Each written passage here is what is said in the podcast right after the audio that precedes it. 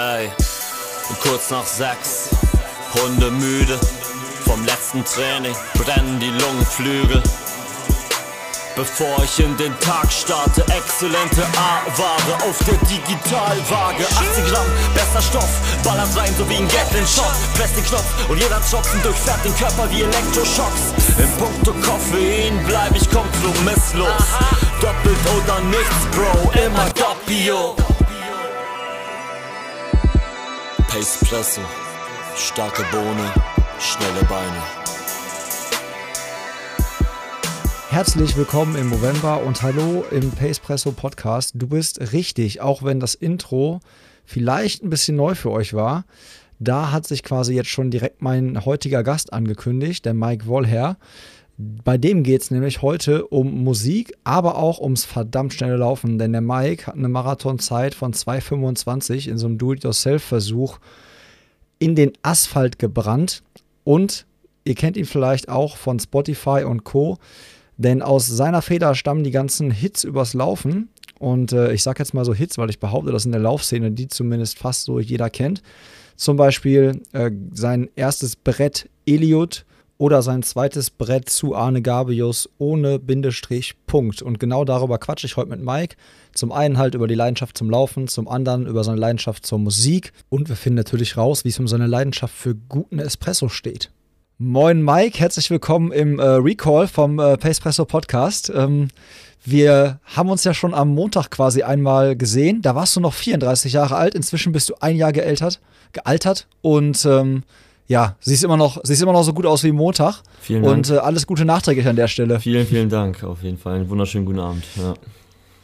Ja, warum der Mike und ich am Montag schon zusammengesessen haben und jetzt schon wieder quasi am Donnerstag, ähm, das liegt nicht, nicht nur daran, weil, dass wir uns direkt so gut verstanden haben und gedacht haben, ey, das müssen wir schnell wiederholen, sondern das liegt daran, weil ich es mit der Tonspur verkackt habe, auf gut Deutsch gesagt. Einmal mit Profis und, arbeiten, ne? Einmal mit Profis Ja, arbeiten. echt, ohne Scheiß, ohne Scheiß. Das ist echt schwierig und ähm, an dem Tag war ich keiner, weil auf einmal nach 90 Minuten High-Quality-Gespräch habe ich festgestellt, dass ich nur 30 Sekunden aufgezeichnet habe und äh, der Abend war gelaufen. Aber du hast mir das nicht übel genommen und wir haben direkt ein neues Date ausgemacht und deswegen freue ich mich, dass wir es nochmal machen. Und ich habe extra das ganze Ding noch ein bisschen umgestellt, ein paar neue Fragen reingebaut, damit das jetzt hier nicht irgendwie so äh, wie so ein Theaterstück wirkt. Ich habe hab meine Spur auswendig gelernt. Ich habe meine Spur extra auswendig gelernt bis heute, dass ich einfach die rezitieren kann. Das war mein Ziel. Ich hoffe, ich hoffe, du bringst die gleiche Emotionalität bei dem einen oder anderen Thema wieder mit ein, dann wird das nämlich äh, richtig, richtig stark. Auf jeden Fall. Ähm, wir machen es jetzt mal anders als, als Montag. Wir fangen mit dem Laufen an, Mike. Ja. Äh, Montag haben wir mit Musik angefangen. Wir fangen jetzt mal mit dem Thema Laufen an. Aber ich wähle wieder den gleichen Einstieg. Und zwar ähm, Instagram-Name Malochen. Habe ich äh, am Montag ja auch schon gesagt. Ist mir direkt irgendwie aufgefallen, weil ich ja hier aus dem Ruhrgebiet komme und Malochen hier so ein Ding ist, so, da sagt man halt so zu den Arbeitern früher so, ne, was Malochen. Und ich habe halt gedacht, du hättest vielleicht auch irgendwie ein Ruhrgebiet-Background. Hab dann festgestellt, du kommst aus Osnabrück und die Story ist bei dir ein bisschen anders. Erzähl bitte nochmal, was für dich das Wort Malochen heißt oder wo es herkommt, wie, wieso du da so eine Verbindung hast. Also Ursprung hat es auf jeden Fall in der Osnabrücker Trainingsgruppe und da vor allem so durch, gepflegt durch meinen Papa, der ähm, dort ähm, nicht nur mein Trainer war, sondern auch einfach jahrzehntelang quasi kann man sagen, Trainer äh, im Osnabrücker Raum für viele Athleten. Und äh, ja, das war Malochen war immer so ein, ja, so ein Begriff. Einfach die meisten, die kamen, waren jetzt nicht so, möchte ich mal so behaupten, mega talentiert und aber wussten halt irgendwie, wie man die Sache anpacken muss, damit man viel rausholen kann. Und ähm, ja, mein Papa hatte auch dann irgendwie so die Gabe gehabt, die Leute gut zu motivieren. Und das äh, Wort Malochen viel immer spätestens bei, bei Läufen, also bei, bei Wettkämpfen irgendwie so 300, 400 vor Schluss, wo ganz klar war, jetzt entscheidet sich, ob man schwimmt oder fliegt und äh, daher dieser Begriff Malochen wurde da jeden Fall sehr geprägt und äh, gelebt auf jeden Fall auch in der, äh, in der Trainingsgruppe. Wann bist du damals äh, in, den, in diesen Leicht- bzw. Laufbereich eingestiegen? Also wie alt warst du, als du quasi im Verein wirklich so Wettkämpfe gelaufen bist und das so ein bisschen ernster genommen hast? Hm, ich habe mich im Endeffekt im Winter 2001, 2002, das ist echt schon ewig lange her, ähm, habe ich mich dazu entschieden, nur noch, nur noch zu laufen. Davor immer noch irgendwie so Fußball gespielt und das Ganze nicht so richtig, richtig ernst genommen. Und dann habe ich irgendwie gesagt, okay, jetzt so ganz oder gar nicht. Ähm, und das heißt, da war ich so 16, 17 Und genau, und ab dem Zeitpunkt war für mich klar, so zähle ich für mich auch, dass es das quasi die erste Saison ist, so mit den ersten Zielen. Ähm, damals so das erste Mal äh, bei Deutschen Meisterschaften Geschoss gelaufen, wo man natürlich ohne Quali läuft, dann also fast nicht ganz letzter geworden, aber die Luft nach hinten war auf jeden Fall dünn. Und äh, da war dann das Ziel so gesteckt, sich irgendwann für deutsche Jugendmeisterschaften zu qualifizieren. Und äh, von dort aus dann das Ziel, irgendwie irgendwann mal deutscher Meister zu werden. Und ähm, auch dann den Mut zu haben, irgendwie einige Jahre später so bei deutschen Geschossmeisterschaften äh, die Position, die man sonst von hinten kannte, so von vorne irgendwie so mitzumischen. Und da sind viele Dinge aufgegangen auf jeden Fall. Dann hast du dich aber so ein bisschen verliebt in 3000 Hindernis, ist richtig, ne? Genau, also über die zwei Hindernisse in der Jugend, äh, 2000 Hindernis. Ähm, man könnte sagen, vielleicht ist es die schwächste Quali bei den Deutschen, ich weiß nicht so genau. Ähm, wirkt, glaube ich, nach außen hin so, aber hat sich auch oft bei den Hindernissen bei vielen Leuten gezeigt, dass es nicht unbedingt ähm, so einfach zu übertragen ist. Wenn ich jetzt ein Läufer bin, der, keine Ahnung, 8 Minuten 30 über 3000 flach laufe, dass, dass man dann safe unter 9 Minuten über die Hindernisse läuft. Da haben sich, glaube ich, schon einige ordentlich schwer getan. Und irgendwie lag mir das. Ich war natürlich auch dann irgendwie so äh, mit meiner Größe irgendwie von 1,90 ähm, dann waren, die, waren diese Böcke halt auf jeden Fall ein bisschen kleiner für mich als für, für so manch anderen, auch wenn meine Technik halt auch nicht so geil war. Äh, nee, aber es war auf jeden Fall so ein, so ein Laufen, was mir super getaugt hat und wo ich mich super wohl gefühlt habe und äh, was, wo ich dann äh, gemerkt habe, da sollte ich mich irgendwie so drauf spezialisieren und da irgendwie so bleiben. Da sind die Chancen auf jeden Fall die größten. Und dann ähm, habe ich ja nachgelesen auf deiner Webseite, dass du dann 2011 alle deine persönlichen Bestzeiten gelaufen bist in dem Jahr.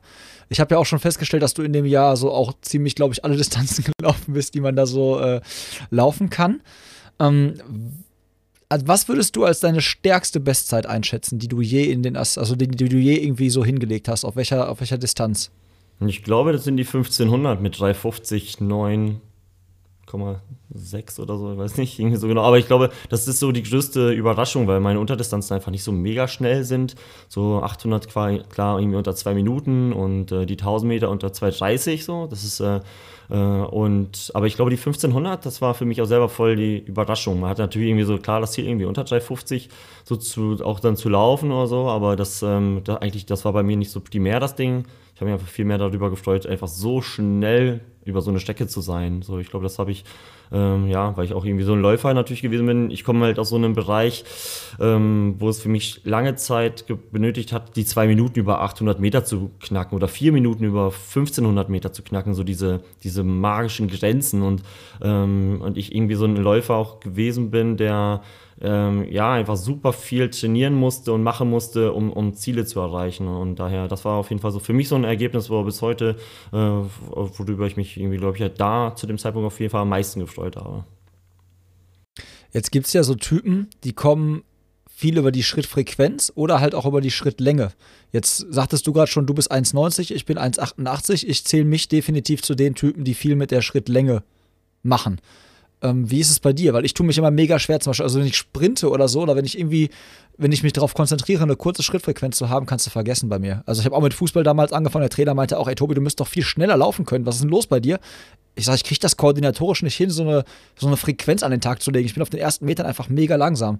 Hast du das auch oder ist das bei dir, ist das bei dir nicht so durch diesen Leichtathletik-Background? Nee, das habe natürlich auch. Ne? Ich finde, so die Explosivkraft fehlt schon auf jeden Fall. Wir haben bei Steppgame Trainingsplan, gerade in dieser Vorphase zum Marathon, immer so, eine, so ein Sprintprogramm, was eigentlich einmal die Woche kommt mit ähm, Reaktionsläufen die wir uns dann irgendwie so ähm, aus verschiedensten Lagen, dann liegt man da plötzlich als Mitte 30-Jähriger auf der Bahn und irgendwie startet aus dem Schneidersitz ähm, und findet sich bei irgendwie solchen Dingen wieder, die aber halt ja vor allem in der Birne dafür sorgen, dass man da diese alten Muster einfach mal aufbricht und irgendwie neue Reize setzt. Und da, das tat jetzt echt auch gut, ne? so da daran zu arbeiten. Und ähm, habe aber auch definitiv so auf dem Weg durch die Achillessehnenverletzung, durch den Achillessehnenriss, ähm, ja, auf jeden Fall sehr einbüßen müssen an, an Dynamik. Ne? So, das ist, ähm, das ist auf jeden Fall erkennbar. So, das, ist, ähm, das kann man nicht ab, abstreiten. Ja, auf das Ding kommen wir leider gleich auch noch zu sprechen. Das habe ich nicht rausgestrichen seit, äh, seit Montag. Da müssen wir gleich nochmal ran. Ähm, aber wir gehen auch anders ran als, als Montag. Ähm, du bist ja 2011 auch so relativ blauäugig dein Marathondebüt gelaufen, richtig? Ja, auf jeden Fall. Nimm mich mal bitte nimm uns alle mal bitte noch mal kurz so mit, wie diese Idee entstanden ist und wie es dir so ergangen ist. Ja, letztendlich bin ich im Winter davor mit dem Gedanken in, in, ins Training gegangen, dass ich nächstes Jahr nur noch Marathon laufen möchte und ähm, oder auf der Straße laufen möchte, weil mich dieses Bahnlaufen irgendwie nicht mehr so richtig angefixt hat. Und dann habe ich angefangen, viele lange Läufe zu machen und äh, mich so mit dieser Marathon-Thematik auseinanderzusetzen. Habe einen Startplatz für Berlin gekauft äh, und äh, dann war auf jeden Fall dieses große Ziel da in Berlin so nah an die 220 heranzulaufen, wie es geht, weil ein Kumpel von mir ist da, glaube ich, in dem, in dem Jahr 220 noch was gelaufen. Und ich dachte, okay, wenn, wie sollte ich das nicht hinkriegen, wenn er das auch hinkriegt? Äh, dann Shoutout an Richard Friedrich.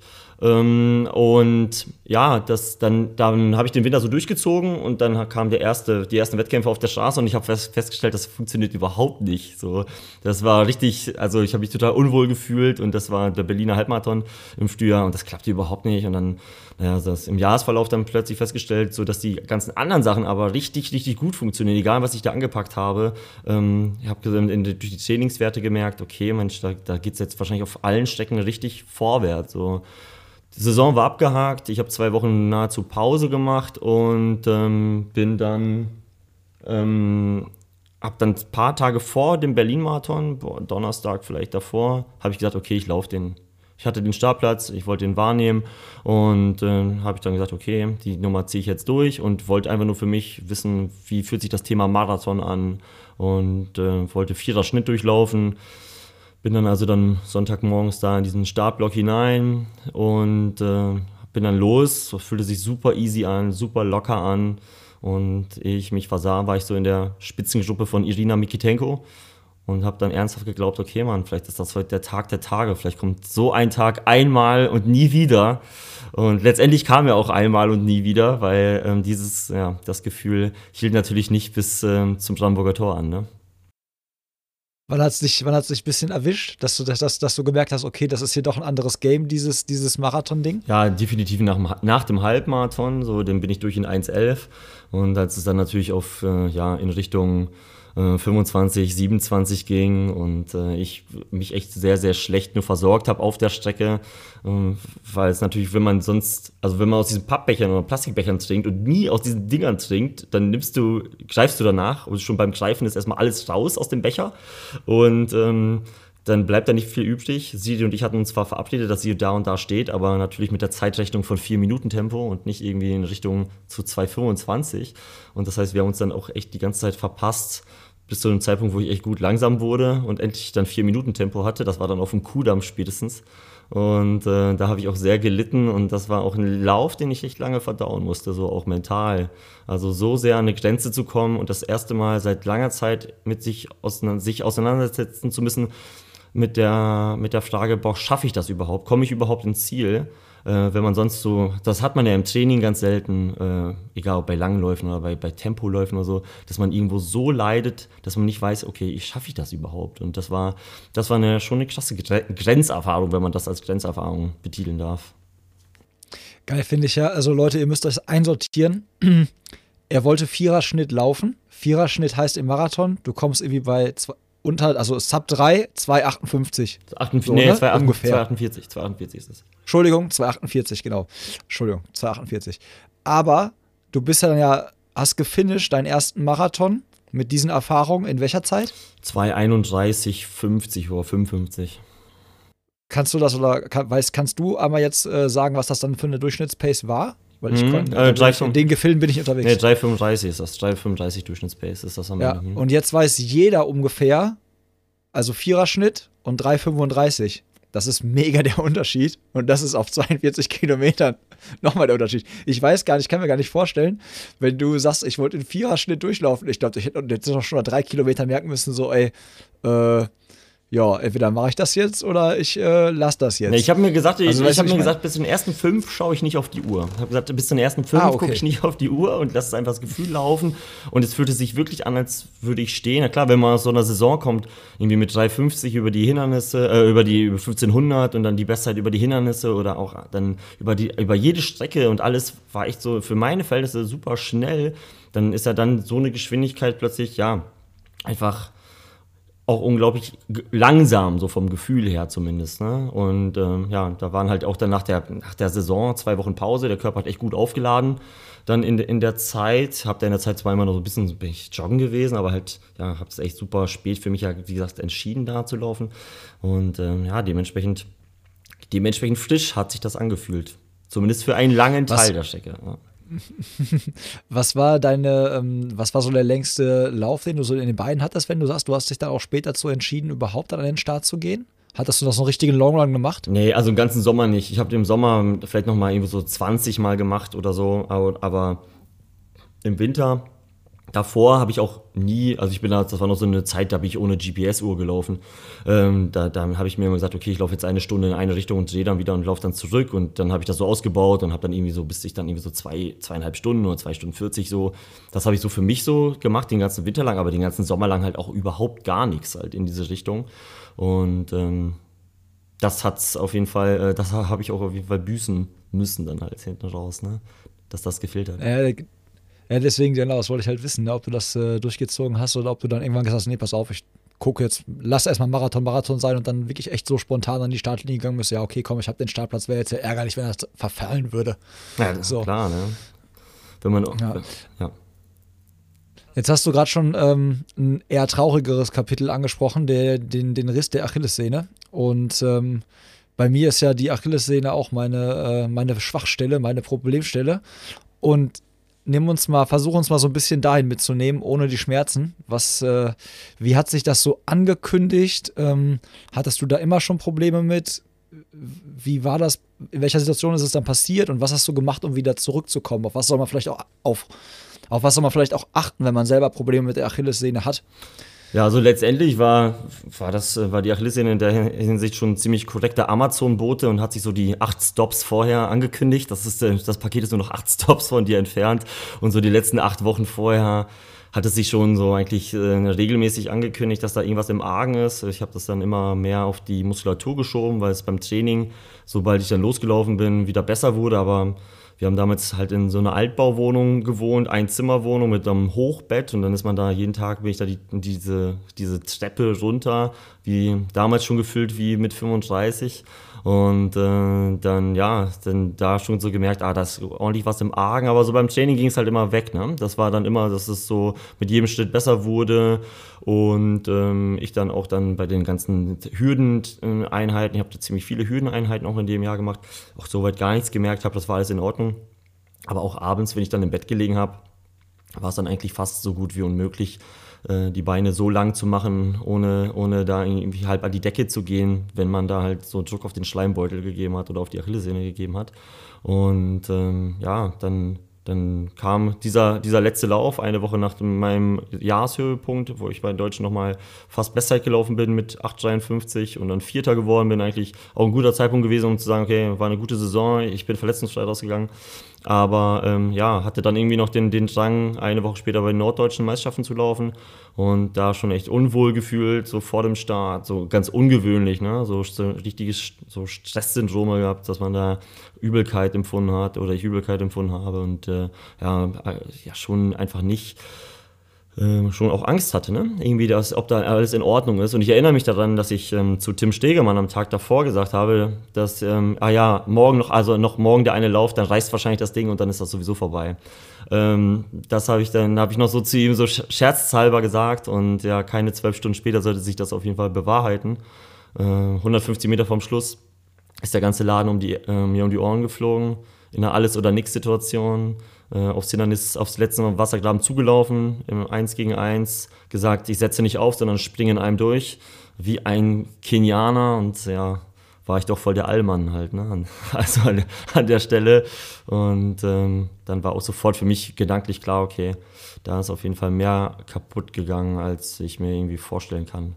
Das realisiert man auch erst sehr viel später, was das bedeutet, ne? wenn das Ding einem um die Ohren fliegt, dass, ähm, was da kaputt geht in dem Moment und wie weit man plötzlich entfernt sein wird von dem, was man sonst vorher angestrebt hat. Ne?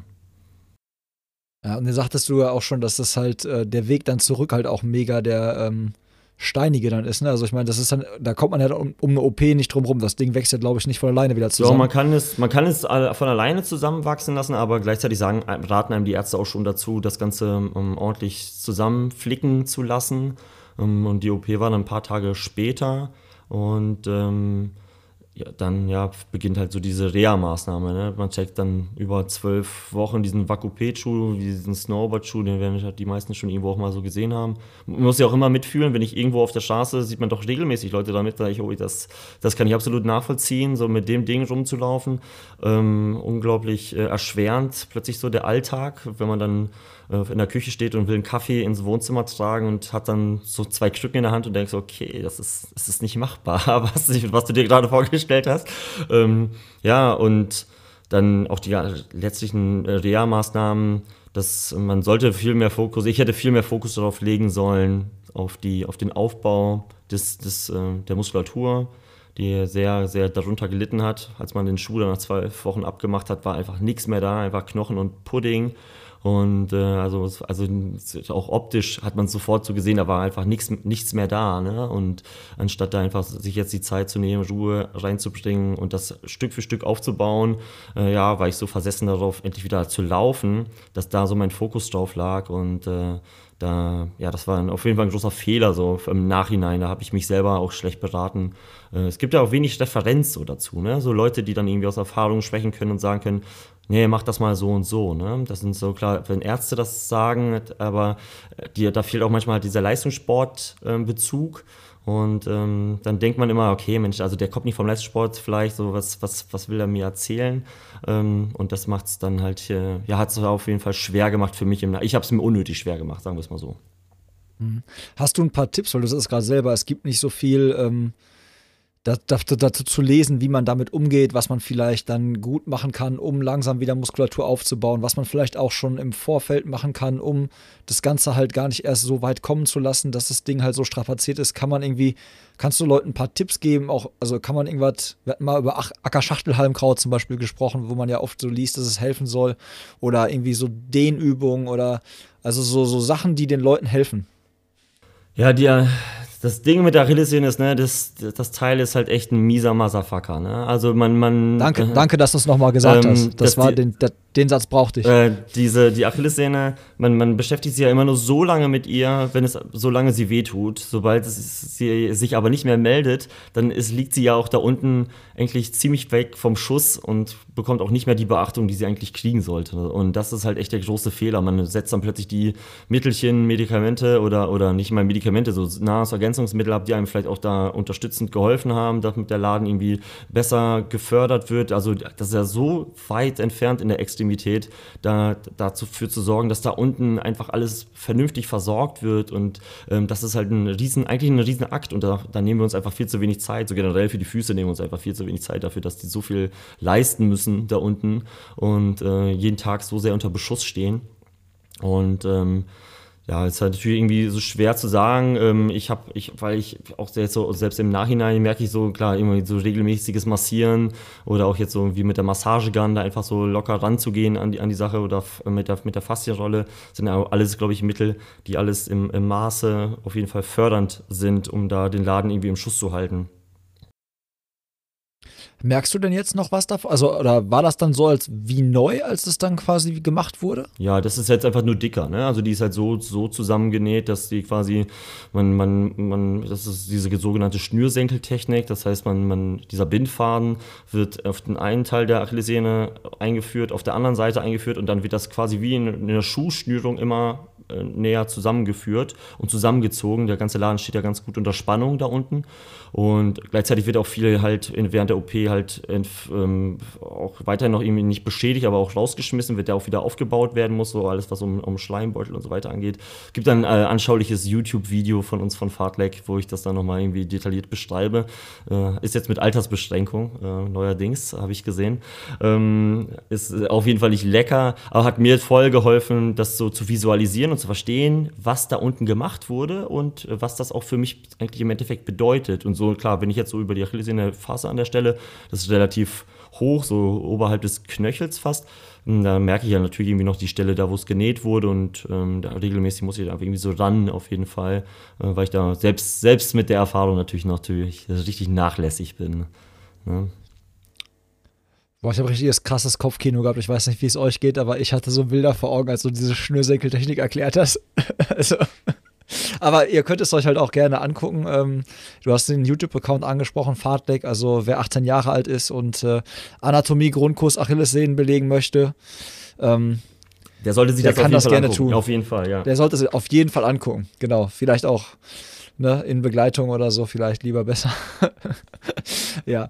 Ähm, Du hast sie ja auf jeden Fall jetzt wieder ordentlich strapaziert, die Achillessehne, weil du bist ja jetzt erst vor immer noch zwei Wochen ähm, einen äh, Marathon gelaufen, bist da jetzt eine neue Bestzeit für dich auch gelaufen und ähm, hattest du da im Training irgendwie so Probleme oder, oder ist es jetzt echt schon, also ist es jetzt besser, weil du weißt, wie du damit umgehen musst, weil du hast ja auch einiges an Wochenkilometern dann bestimmt runtergespult in deiner Vorbereitung. Ja, aber so, letztendlich so an der Achillessehne merke ich echt gar nichts. Ich habe mich sogar so in, dem, in, den, in, der Phase danach immer wieder gefreut, wenn sie mal wehgetan hat, weil man dann gemerkt hat an einem alten Körper, okay, ich spürte da unten noch was. Also es war wirklich so gedanklich, weil es, es, es war so schwer, die Muskulatur wieder aufzubauen an der linken Wade, dass die wieder leistungs halbwegs so leistungsfähig ist wie die rechte Seite.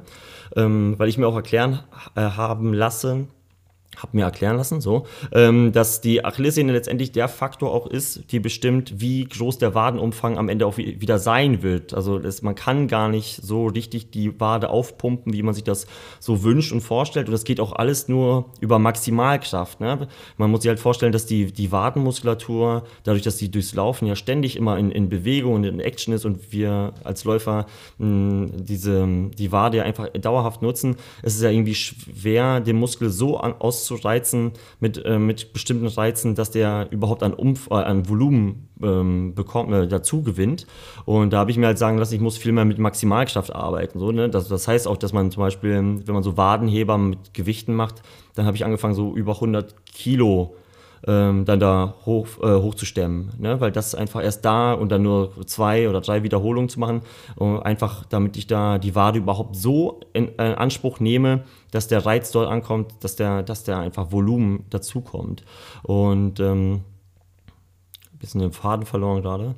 Ähm, ja, aber und deshalb, genau, genau, und, und, genau, und deshalb ist es so, dass ich ähm, sehr selten Wadenschmerzen auch habe, weil also die, die, es ist super schwer, die Wade so anzusteuern, ähm, dass ich, ähm, dass man, dass man dort unten irgendwie Muskelkater oder so hat. Deshalb freue ich mich eigentlich immer darüber, wenn ich ähm, Muskelkater in den Waden habe und da unten irgendwie was ankommt. Aber das hat man ja natürlich im, Marathon-Training äh, sehr, sehr selten, ne? so dass man da irgendwie selbst mit Berganläufen oder ähm, Laufkraft oder Laufschule, wir machen relativ viel Laufschule ähm, in unseren Trainingseinheiten, fast, fast nach jedem Dauerlauf und ähm, aber ansonsten wird da der, Laden da unten noch wenig, wenig in Anspruch genommen und da sind die Wochenkilometer eher ja, fast noch irgendwie so ein Stück weit Pflege so für den, für den Apparat. Ne? Aber guck mal, das finde ich jetzt auch wieder geil, dass du sagst, du machst, äh, ihr macht Laufschule, Lauf ABC. Ich habe heute noch ungelogen irgendwo bei Instagram gesehen, da war irgendwie von Arne Gabius sogar irgendwie, ich glaube Runners World oder so, hat irgendwie so ein paar Fotos von ihm gepostet, wie er quasi so Lauf ABC macht und nochmal so gesagt, ey Leute, macht Lauf ABC, ist genau die richtige Jahreszeit gerade wo ich dann so dachte, ja, ey, jeder sagt dir das immer und dann habe ich mich selber hinterfragt, wann machst du das mal? Ab und zu mal in Verlegenheit, wenn ich sehe, dass die Ampel rot ist oder, oder gerade gerade von grün auf rot umgesprungen ist und ich weiß ja, okay, bevor ich jetzt an der Ampel stehe, kann ich jetzt so den, die, die 50 Meter so ein bisschen irgendwie so irgendwas machen, so. Aber also bei mir steht es halt auch, glaube ich, viel, viel zu selten auf dem, auf dem Plan. Also du machst es echt noch so richtig regelmäßig. Ja, also das ist, man, man, man sträubt sich ja echt so irgendwie so davor, obwohl es eigentlich kein großer Aufwand ist, weil man sich sagt, okay, man macht irgendwie so seine sechs, sieben Übungen und macht die auf so einem letzten ähm, 500 Meter bis zur Haustür, bindet man es mit ein und macht dann irgendwie dann 30 Meter eine Übung, äh, trabt locker weiter, macht nochmal 30 Meter eine Übung. Ähm, da kann man echt gerne mal auf die letzten 500 bis zur Haustür verzichten und das irgendwie so mit einbinden in den, in, in das, ins Training. Und ich merke auch, selbst echt nach so vielen Jahren, wie gut es dem, der, dem Laufstil tut, dem Bewegungsablauf, äh, man einfach auch sicherer wird, doch irgendwie mit in, in, in der Bewegung, sauberer wird in der Bewegung. Und äh, das ist unglaublich wichtig ist. Aber es ist wie mit allen Dingen. Ähm, man, man, man kann an allen Stellschrauben ja auch sowieso nicht gleichzeitig schrauben und dann ist man einfach auch wirklich in, als, als Läufer auch gerne mal bequem. Ich war auch immer jemand, der dann, also in den letzten Jahren in manchen Punkten echt super bequem geworden ist. Geht es um Stabis oder geht es um, um Dehnung vor allem so. Da, ähm, der Zug ist richtig an mir vorbeigefahren. Äh, und ähm, ja, und genauso mit Laufschule oder Steigerung nach dem Laufen zu, lau äh, zu machen, nach dem Training zu machen. Ne? Das ist schon auf jeden Fall ein wichtiger Punkt. Kann man jetzt auf jeden Fall perfekt einbinden. Ja, nehmt euch mal das alles zu Herzen. Es ist jetzt die richtige Zeit, das zu tun. Wir springen jetzt auch einfach auf den Zug auf. Ja. Wir machen das jetzt auch. Wir sagen jetzt, ne, soll, sollte man machen. Ist gerade genau die richtige Jahreszeit dafür. Ähm, ich brauche von dir übrigens noch ein, ähm, gleich noch ein paar Trainingstipps. Aber wir waren jetzt in Bernöve. Bernöve, ein, ein Marathon, den du auch mitorganisiert hast, mit offizieller Zeitmessung ähm, auf einer schönen Wendepunktstrecke, so wie du mir das ja letztens schon gesagt hast. Nimm uns mal ein bisschen mit ähm, Richtung Aufwand, der dahinter steckte, Starterfeld und alles, was du da so echt auf die Beine gestellt hast, so mit ein paar Leuten. Also letztendlich wuchs der Gedanke im Sommer, nachdem ich dann, das war so in der Zeit, als Elliot rauskam und irgendwie es bewegte sich weder noch was vor noch zurück. Es gab so gut wie keine, keine Wettkämpfe. Den ähm, Zug für die Bahnwettkämpfe habe ich echt gut verpasst durch ein Motivationstief und ähm, ja, habe dann gesagt, okay, was kann man machen, damit man die Straßenlauf-Events irgendwie auf die Beine stellt. Und mein erster Gedanke war ähm, der Gedanke eines Bundesvision Marathon Contests, wo da irgendwie jedes Bundesland fünf Läufer stellt, die treffen sich einfach an einem Punkt in ihrem Bundesland, laufen gemeinsam und die besten drei werden halt in der Mannschaft gewertet und wir schauen, welches Bundesland ist das krasseste Marathon-Bundesland in Deutschland. Habe aber dann auch schnell gemerkt, okay, die Idee ist halt viel zu hochgestochen für die Community und ähm, erzeugt, braucht auch super viel Aufwand. Du musst einfach an super vielen Standorten Leute haben, die motiviert, motiviert sind, sowas durchzuziehen. So. Und ja, dann haben wir überlegt, ja, was, lass uns hier was machen, einfach in der Stadt. Und wer kommt, wer kommt. Und wer nicht dabei ist, ist mir Pochui. Ne? So, und das war so der, der Gedanke der, letztendlich. Und ähm, aus, so einem, aus der Idee, einfach nur einen Trainingslauf zu machen, der für uns auf jeden Fall angestanden hätte, laut Jahresplanung bei Steppke, dass wir ähm, einfach eine Marathonvorbereitung machen sollen und einfach gemeinsam um 2.30 laufen sollten. Ähm, egal, wo das jetzt nun stattfindet, ja, kam dann die Idee, wieso machen wir es nicht so weit offiziell, irgendwo auf einem Kurs, wo man es machen kann und kriegen einfach nicht fünf Leute zusammen, sondern vielleicht 15 oder 20 Leute. Und ähm, ja, dann haben wir dank Paul Schmidt diesen äh, wunderbaren Kurs im Berliner Norden gefunden, auf dem Berlin-Kopenhagen-Radweg und ein reiner Radweg, wo kein Autoverkehr herrscht. Ähm, sind da auf einem Freitagabend angekommen, 200 Seelenkaff äh, in Bernöve, nichts los, kein Internet, ähm, nur Edge gibt es da oben. Und ja, aber ähm, der Vibe stimmte, die Stimmung da vor Ort, wo wir gemerkt haben, okay, das ist der perfekte Kurs, wir sind da laufen gewesen, ähm, so ein lauer Sommerabend, ohne hier komplett romantisch zu werden, aber ja, das war, wo ich sofort mich äh, in, diesem, in diesem ganzen Umfeld gesehen habe und gesagt, ey komm, Alter, wir ziehen das jetzt hier durch, wir machen jetzt eine Marathon hier auf der Strecke. Und habe dann noch äh, Tobi, mit dem ich dann, Tobi Singer, der ähm, maßgeblich dazu beigetragen hat, dass das Ganze überhaupt am Ende so stattgefunden hat, wie es stattfinden konnte. Ähm, noch abends geschrieben, so der Spot ist safe, so das machen wir auf jeden Fall hier.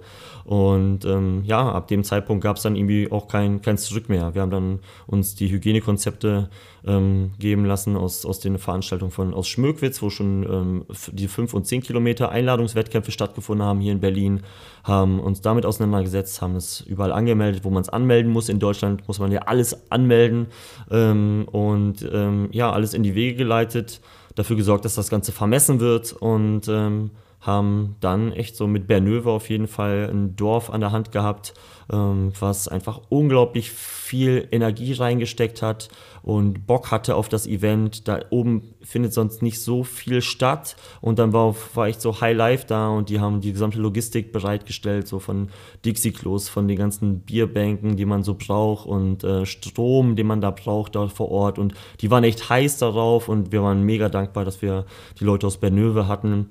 Plus natürlich echt so alle Leute so aus unseren Familien, die da waren an dem Tag, angepackt haben. Also die dann die, dann schmeißt die kleine Schwester schmeißt den Getränkepunkt Nummer eins, die Eltern auf eines Läufers schmeißen Getränkepunkt Nummer zwei, ähm, Radbegleitung, die besten Freunde sind unterwegs mit uns und äh, haben die Playlist so mit dabei. Und ich glaube, es war für alle Läuferinnen und Läufer, die da waren, ein Riesen-Event, obwohl es so klein gewesen ist. So, ne? Und ja, in der deutschen Bestenliste steht jetzt Valencia, London und Bernöve, ne? Das ist ähm, Platz 1, 2 und 3. Oder Sevilla, Sevilla, äh, London und Bernöve. Und da hat sich Bernöve auf jeden Fall eingereiht, halt in der, in der deutschen Bestenliste.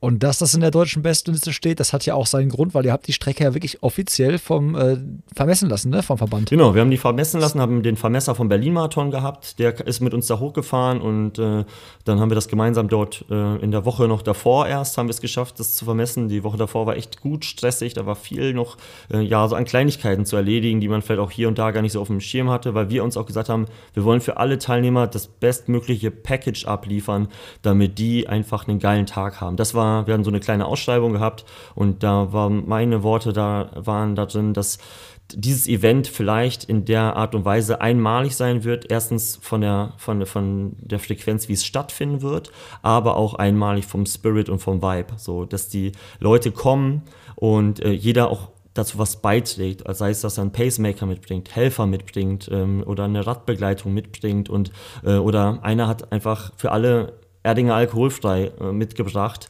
Ähm, und hat einfach, jeder hat seinen Teil dazu geleistet. Und ich habe auch für mich so äh, gemerkt an, den, an dem Tag und auch in den Tagen davor, dass die Zeit des Nehmens ist einfach vorbei, so was solche Veranstaltungen angeht. Wir müssen viel mehr reingeben und wenn wir Bock haben, solche Veranstaltungen aufzuziehen und ähm, da ist einfach auch jeder einfach angesprochen, äh, das Ding einfach in die Hand zu nehmen. Das ist ähm, von außen ein Riesenaufwand, ja, aber man kriegt unglaublich viel zurück und ich habe mir für mich selber auch gesagt, wenn, selbst wenn meine eigene Performance darunter leidet, wir hatten einen dabei, der wird jetzt noch einmal Papa im, im Februar und für ihn war ganz klar, das ist meine letzte Chance, noch einmal unter 2,30 zu laufen. Und ich habe mir gesagt, wenn der Mann an diesem Tag unter 2,30 läuft, dann ist mir Latte, was ich dann an dem Tag laufe, weil für mich hätte das viel mehr Stellenwert gehabt. Dass das jetzt bei ihm nicht geklappt hat, ist dann eine andere Geschichte, aber ähm, das war so meine, meine Herangehensweise zu diesem gesamten Event, so dass ich einfach auch was ans, ans Laufen zurückgeben wollte, weil das Laufen hat mir super viel geschenkt in fast 20 Jahren und ähm, da war mein Anspruch, irgendwas dazulassen, was bleibt. Hm, wie viel, also wie groß war das Starterfeld insgesamt? Wie viele Leute sind da an den Start gegangen bei Nöwe? Wir hatten mit Pacemakern 30 und wir haben Halbmarathonis und Marathonis zusammen starten lassen und haben mit einem 218-Läufer, mit Alex äh, Hirschhäuser, als im, als im Debüt ist er 218 gelaufen, er hat super, super Performance abgelegt an dem, äh, an dem Tag, hatten wir ein super starkes Ergebnis, dann ähm, mit 223, 225 äh, dahinter eine Frau mit 238, ähm, Halbmarathonläufer einer unter 70, viele im Bereich von 1,11, 1,12. Das hat natürlich auch super geholfen, weil die natürlich, wir haben den Start der Marathonis und Halbmarathons zusammengelegt. Das heißt, wir haben uns da einfach gegenseitig unterstützt unterstützen können. So, die äh, haben für uns Pace gemacht, wir konnten auch für die Pace machen und es war auch da wieder so ein Geben und Nehmen auf der Strecke. Ne? Kannst du sagen, weil deswegen habe ich erst am Starter, äh, Starterfeld gefragt, kannst du sagen, was der ganze, dieser ganze Aufwand, den ihr also das alles mit dem, mit der Zeitnahme, mit dem, mit dem, dass einer rauskommt, ist vermisst. Du sagtest ja Leute so, ey, stellt das selber auf die Beine, habt den Mut, sowas zu machen. Kannst du sagen, so was neben der Zeit kostet das auch so, das alles zu machen. Also, weil ich glaube, da hat keiner eine Vorstellung von, was kostet das, so ein Vermesser dahin zu holen, was kostet das, so eine Zeitmessung dahin zu karren. Es ist natürlich auch immer sehr individuell wahrscheinlich, aber also ich, hast du so eine Hausnummer? Das Ding ist, ich glaube, so vermessen zum Beispiel kostet es der Minimalsatz, egal welche Strecke man vermessen lassen möchte, ist, bitte korrigiert mich, wer das besser weiß, aber sind 150 Euro Also wenn du sagst, okay, ich habe hier eine geile Runde bei mir vor der Haustür, ich will die vermessen lassen, so, dann kannst du das zum Geburtstag schenken lassen, dass jemand vielleicht kommt und für 150 Euro deinen Kurs äh, amtlich vermisst für, für einen Straßenlauf. Ist natürlich immer die Frage, man muss irgendwie auch die Kontakte haben, weil Leute, die das natürlich irgendwie gelernt haben und das auch dann beruflich machen dürfen, die fahren halt für 150 Euro dann nicht raus nach Bernöve. Ne? So, und da hatten wir jetzt auch einfach echt viel Wohlwollen äh, dann von den Leuten, die uns sind uns auch entgegengekommen so ähm, beim, beim Vermessen, äh, bei den Kostenpunkt. Ich Tobi korrigierte mich, äh, wenn du es besser weißt, äh, an dieser Stelle. Also nicht du, sondern Tobi Singer, der, ähm, der, der viel mehr Überblick hat, glaube ich, für die Finanzlage. Aber so ein Tausender nimmt man da so in die Hand. Ne? So ein Tausender muss man da in die Hand nehmen. Und aber wenn man die Strecke halt einmal vermessen hat, so wie jetzt in unserem Fall äh, mit, dem, mit dem Zehner, wir haben ja 10,5 Kilometer, wir können da oben theoretisch jetzt alles stattfinden lassen, was wir uns nur ausdenken. Wir können dann einen halben, wir können einen Zehner da laufen lassen, einen Fünfer, wir können sagen, okay, wir lassen, lassen äh, äh, Berliner Meisterschaften 1500 Meter lassen wir da oben auf, in Bernöve laufen. Ne? Man startet 1500 Meter vom Ziel und läuft nach Bernöve hinein. Alles Dinge, die, äh, die man jetzt machen kann. Man kann anfangen rumzuspinnen und Dinge auf die Beine stellen, die es vielleicht so vorher auch noch nicht gegeben hat. Und ähm, das ist, ja, die, und die Kosten kommen ja auch auf der anderen Seite irgendwo so rein. Die Leute sind ja auch bereit, dann Kohle zu bezahlen für ihren Startplatz halt. Ne? Ich meine, in Berlin hat man, haben wir auch oft das Glück gehabt, eigentlich, dass man immer ähm, ins, in dieses Marathon-Major-Feld hineingekommen ist und dann den Startplatz um, umsonst hatte, was absolut nicht selbstverständlich ist. Ähm, alle, aber, aber so ansonsten ist der restliche Support auch dann so ähm, schon minimal halt, ne? weil die dann, klar, so großer Veranstalter auch dann nichts, ansonsten nichts geben können halt. Ne? Und ich glaube, die, die nächsten Monate werden das auf jeden Fall zeigen, dass die Leute auch bereit sein werden, ähm, auch einfach dann Startgeld zu bezahlen und die Veranstaltung so zu supporten. Wir haben auch so Shirts gemacht, wo die Leute supporten konnten und äh, die bestellen konnten, auch wenn sie nicht dabei sind. Und das haben einige gemacht, fand ich mega geil. Habe ich mich mega drüber gefreut, dass der gesamte Drop weggegangen ist und wir dann auf die Art und Weise einfach ähm, ja quasi drei Starter, also in Anführungszeichen, die als, äh, als wären noch drei Starter mehr dabei gewesen, so viel Geld dann über die Shirts noch eingespielt haben und so. Und das ist halt auch cool einfach, wenn äh, Leute einfach von außerhalb selbst sagen, ey, das ist geil, dass ihr das macht. Das war sowieso der gesamte Zuspruch fast von, von, von den meisten Leuten, echt geil, dass ihr das macht. Wir würden gerne kommen, ich kann da nicht oder ich bin nicht fit, dies, das, aber ähm, wir finden es mega geil, dass ihr das macht halt. Ne? Ja, ich finde, das ist halt eine geile Motivation und ich, deswegen fand ich es auch jetzt wichtig, dass man mal sagt, okay, pass auf, Leute, das ist, das ist, der Aufwand ist das eine, das Finanzielle das andere, aber ihr seht, man kann das machen. Ihr braucht jetzt nicht irgendwie ein Organisationsteam von 100 Mann oder so und es ist auch halt nicht unmöglich in dieser jetzigen verrückten Zeit, was auf die Beine zu stellen. Man muss halt ein bisschen Mut mitbringen, kreativ sein und dann halt äh, Ärmel hochkrempeln und äh, malochen. Absolut, ja, auf jeden Fall. Das ist äh, auf jeden Fall das Stichwort, ja. Ja, ähm, jetzt hast du ja gerade schon gesagt, du warst quasi ziemlich krass in der Orga mit drin, bist aber auch ziemlich krass gelaufen. Ich denke mal, das war so, äh, Startschuss fällt in äh, 10 Minuten. Äh, hast dich schon warm gemacht, Mike? Wie sieht's aus? Können wir loslegen? Ähm, nehmen uns da mal mit jetzt quasi, wenn wir die Organisatorenbrille mal absetzen, so, wie war der Tag für den Marathonläufer Mike Wollher? Ja, fast, fast wie vor jedem anderen Marathon auch so. Die Nacht davor aber relativ stabil geschlafen. So. Das ist nicht selbstverständlich. Ich kann mich, äh, kann mich an viele Marathonläufe erinnern. Da, da war der Schlaf, Schlaf in der letzten Nacht ziemlich mau. Und äh, ja, hingefahren, da noch bis, ja, bis fast vor den Startschuss äh, mit in der Orga mit gewesen.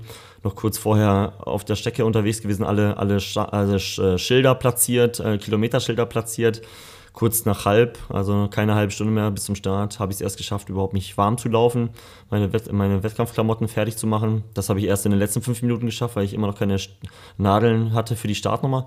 Ähm, und äh, Maske auf an die Startlinie und äh, ja, los geht's. Ne? Also das war, um das so ganz, ganz äh, weit runterzubrechen. Aber das war vielleicht genau richtig, sich gar nicht, ähm, es war gar kein Spielraum da, sich über viele Dinge irgendwie sonst Platte zu machen sondern einfach zu sagen, okay, nee, das wichtig ist, dass, dass das jetzt erst alles steht und dass die Veranstaltung steht und äh, alles andere kommt von alleine. Warst du denn auf den Punkt quasi fokussiert, so wenn der Startschuss gefallen ist, oder warst du gedanklich noch so, also sag mal, so die letzten 20 Sekunden so vor so einem Startschuss, äh, dass du gedacht hast, oh ja, warte mal, ey, hoffentlich denken die jetzt an das und das, an den Getränken, äh, Getränkeständen oder hoffentlich äh, drückt der Typ jetzt gleich bei der Zeit nach. Also warst du gedanklich Läufer sobald du da standest oder warst du teilweise noch so ein Mix aus Läufer und Organisator? Nee, dann mit dem Startschuss ist das abgefallen. Da wusste ich, alles läuft, die Leute, die sind an ihren Positionen, die machen das, dass alles sicher ist. Das war einfach total wichtig. In der, leider ist in der Woche davor waren zwei ganz, ganz unglückliche Unfälle dort in der Gegend.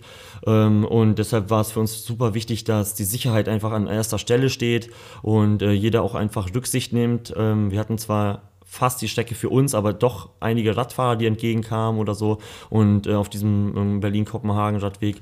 Daher war einfach mir mega wichtig, einfach nur, dass alle gesund diesen Tag überstehen, äh, weil es einfach, glaube ich, als Organisator, Organisator ähm, nichts Schlimmeres gibt, als dass sich jemand irgendwie ganz blöd verletzt oder irgendwas passiert, was man einfach vielleicht auch gar nicht vorhersehen kann.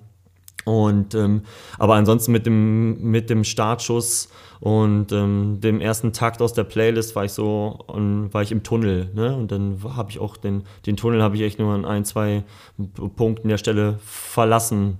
Ansonsten war ich da voll voll in meinem Film. Ja. Was war der, was war dein, dein, dein Plan? Also du hast gesagt, halt unter 2,30 laufen, aber insgeheim hattest du wahrscheinlich dann doch einen anderen Plan und bist es wahrscheinlich auch cleverer angegangen als 2011. Was war so, was war so dein, deine Strategie, wie du das angehen willst? Na, ich habe in den letzten 14 Tagen gemerkt, dass ich die hier wohl gesündeste Mike Wollher-Version der letzten ähm, fünf Jahre steht. So, das habe ich schon so gemerkt. So im Training, äh, vom Kopf her, von der Herangehensweise, die kleinen Wehwehchen, die man sonst einfach durch Verschleiß natürlich nach all den Jahren irgendwie so mit sich trägt, waren, wurden mit jedem Tag weniger. Ich wurde mit jedem Tag wacher. Ähm, allein der Gedanke an den, an den Marathon äh, hat einen einfach fast schon nicht mehr schlafen lassen, so die letzte Woche, wenn man einfach nur vor Aufstehung daran gedacht hat. Und ich habe so gemerkt, okay, es ist echt alles äh, auf, dem, auf dem besten Wege. Und ähm, habe dann, so mein Plan war dann irgendwo im Bereich von Bestzeit anzulaufen und wusste, mit ganz viel Glück wird das heute eine Bestzeit. Und wenn das Glück nicht ganz so mitspielt, dann schieße ich nicht so weit an der Bestzeit vorbei. So, und das war so mein, meine Herangehensweise. Und ich äh, hat, das war so mein, dann habe ich so gemerkt, so innerhalb der Gruppe, okay, ich bin hier gut aufgehoben. Ähm, ich glaube, ich muss, ich, ich kann das mitgehen und doch ein bisschen schneller mitlaufen. Wieso sollte ich diese Gruppe hier verlassen? Das war echt so eine super Konstellation von fünf, sechs Leuten. Und äh, ja, da bin ich erstmal mitgeschwommen und habe es einfach, ja, mir erstmal die ersten 15 Kilometer versucht, echt so einfach nur abzu, abzuarbeiten, beiseite zu schieben. Und ich muss auch sagen, dass diese Pendelstrecke, man, man, ich habe es gar nicht so äh, schlimm wahrgenommen, dass man, man kommt ja quasi an diesen einigen Punkten vorbei, immer wieder vorbei, so und, aber man hat irgendwie Schleife für Schleife abgearbeitet, äh, Getränkeverpflegung von Getränkeverpflegung hat man gedacht so, und äh, so war man zack irgendwie bei Kilometer 30, also so dahingehend, so schnell ging noch kein Marathon gedanklich vorbei bis zum Kilometer 30.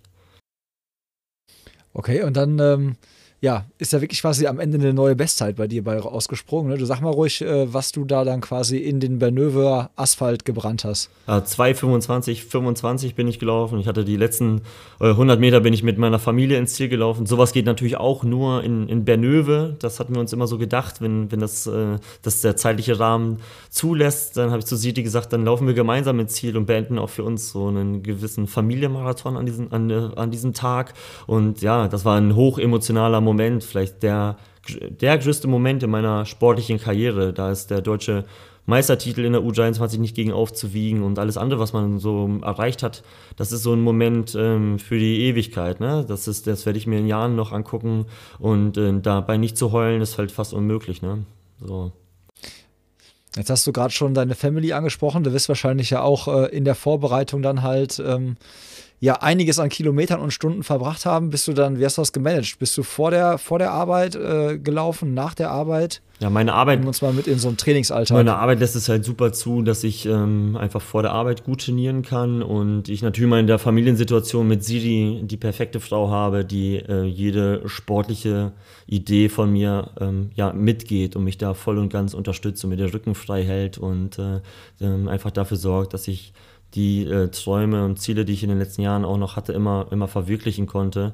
Äh, ich glaube, so verrückt sind die wenigsten ähm, Ehefrauen und, und machen da irgendwie jeden Quatsch mit, den sich der, der Mann da irgendwie zu Hause ausdenkt. Und ähm, daher, ich arbeite hier in der Nähe äh, von, von, von, von unserer Wohnung, gehe dann halt echt, muss dann nur zehn Minuten zur Arbeit gehen, arbeite an der Berliner Grundschule, ähm, hier in Berliner Wedding und ähm, bin da für 30 Stunden und ähm, mache meinen Job mega gerne. Und dann, ja, nach der Arbeit werden dann nach einem kurzen Break und äh, Spielzeit hier zu Hause mit Edda und äh, dann geht es nochmal in die, in, die, in die Schuhe und dann in die Laufschuhe und dann wird dann nochmal die zweite Runde gedreht.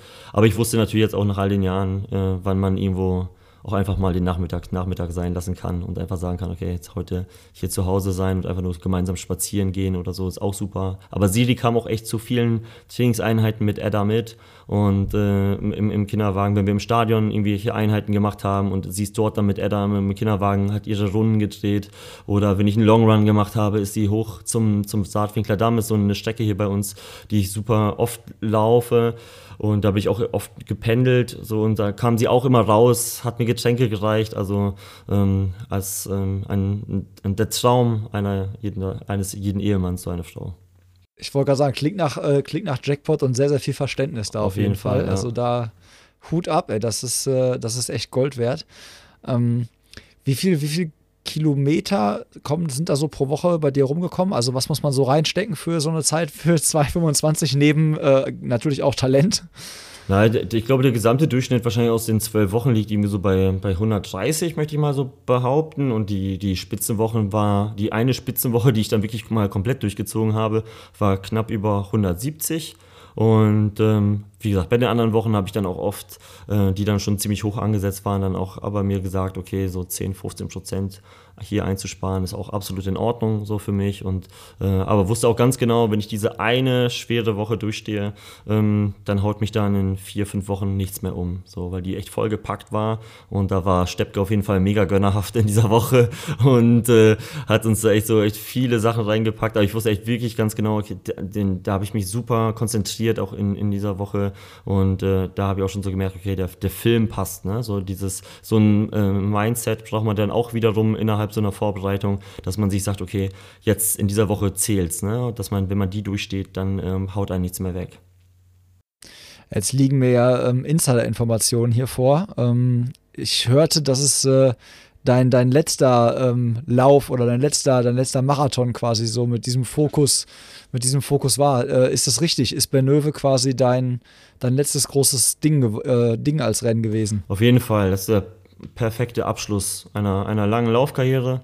Und das habe ich so in den letzten zehn Tagen vorher für mich so festgestellt. Ich sagte eigentlich, wieso sollte ich ähm, so lange warten, bis man vielleicht an einem Punkt ist, wo man es gar nicht mehr selber entscheiden kann, weil man irgendwie verletzt ist oder dass man doch plötzlich merkt, so zeitlich haut das nicht hin, wie man sich das alles irgendwie vorstellt. Man, äh, das habe ich im letzten Jahr durch, durch Eddas Geburt auf jeden Fall gemerkt, dass man kann so viel planen und machen im Leben, wie man möchte. Das, das Leben macht da sowieso komplett das, was es möchte. Und daher habe ich gesagt, ähm, ich höre dann auf, wenn ich es darf und ich höre nicht dann auf, wenn ich muss.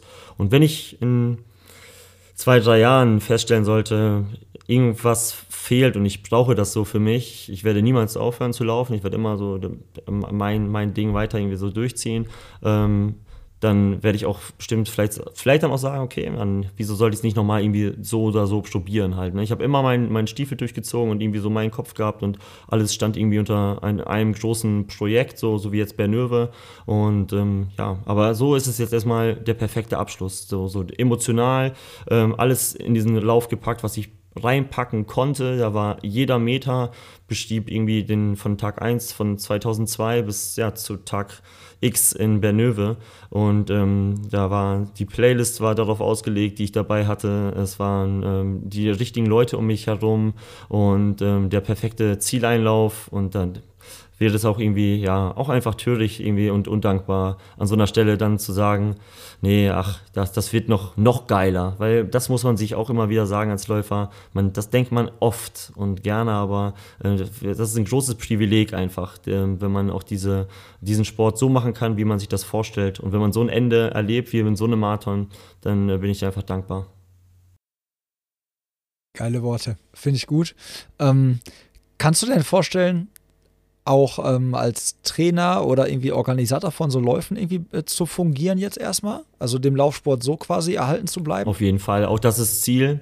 Wir haben auch jetzt sofort für uns festgestellt, dass Bernöve kein, ähm, kein, kein, äh, kein Unikat es war so für uns, sondern wir auf jeden Fall äh, ja, einen Nachfolgerplan schon für, für 2021, sei es gleich im Frühjahr oder im Herbst natürlich immer irgendwie die Situation abwarten und dann auch nicht respektlos der Situation gegenüber zu sein, weil die jetzt aktuell, die aktuelle Lage wirklich schon auch deutlich macht, so dass es aktuell wichtigere Sachen gibt, als ähm, Wettkämpfe zu laufen und wir wahrscheinlich mit Bernöve noch so den letzten richtig guten Spot erwischt haben und das schon eigentlich relativ kritisch gewesen ist.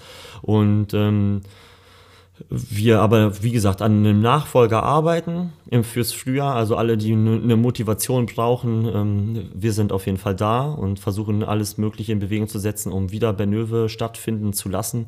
Und ähm, da sehe ich mich auch voll in der Rolle wieder so. Das ist schön, so, so ein Ding auf die Beine zu stellen, das Feld zusammenzustellen, dafür zu sorgen, dass alle ähm, ja, irgendwie das Bestmögliche rausholen aus diesem Tag. Und das muss ja nicht immer eine Bestzeit sein. Ne? Ich glaube, das haben wir in all dieser Hetz, äh, äh in dieser, in dieser, in dieser Hetzjagd nach, nach Sub 2 und immer neuen Weltrekorden, die jetzt aktuell irgendwie kommen, äh, vergessen wir irgendwie so diese, diese Performance und dass die oft viel, viel wichtiger ist, als, als dann am Ende irgendwie so die Zeit, die dann so steht. So, die vergeht ja sowieso eines Tages. Aber so das Gefühl, was dabei entsteht, so beim Laufen, bei so einem Wettkampf und was man da mitnimmt aus so einem Tag, ich glaube, da werden noch viele, die in Bernöve waren, vor allem äh, lange davon zehren, was sie dort in Bernöve erlebt haben. Und das ist, glaube ich, für die nächsten 24, 36 Monate, je nachdem, wird das, wenn solche Veranstaltungen, wie wir sie jetzt gemacht haben, die Zukunft sein, weil ähm, die Formate, die wir jetzt bislang kannten aus Berlin, aus Frankfurt, aus Hamburg und weltweit, die können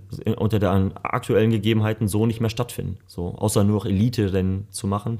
Und äh, ja, daher habt Mut, ähm, packt es an, sprecht uns an, wenn ihr irgendwie hygienekonzeptstechnisch da ähm, Hilfe braucht oder so. Wir legen ja echt gerne die Sachen offen, das ist kein Geheimnis. So, ich, wir freuen uns darüber, wenn es Nachahmer gibt und ähm, daraus äh, neue Kopien entstehen. Ja, nutzt das Leute, weil das ist äh, nicht, nicht selbstverständlich, dass es so ist, dass äh, da so Hygienekonzepte und so geteilt werden. Ich habe schon von anderen Sachen gehört und von daher finde ich das ganz stark, dass ihr das, dass du das jetzt selber auch nochmal so offiziell oder offen hier so ansprichst. Finde ich gut. Bevor wir jetzt gleich äh, musikalisch werden, äh, brauche ich von dir noch ein paar Trainingstipps für einen schnellen Fünfer.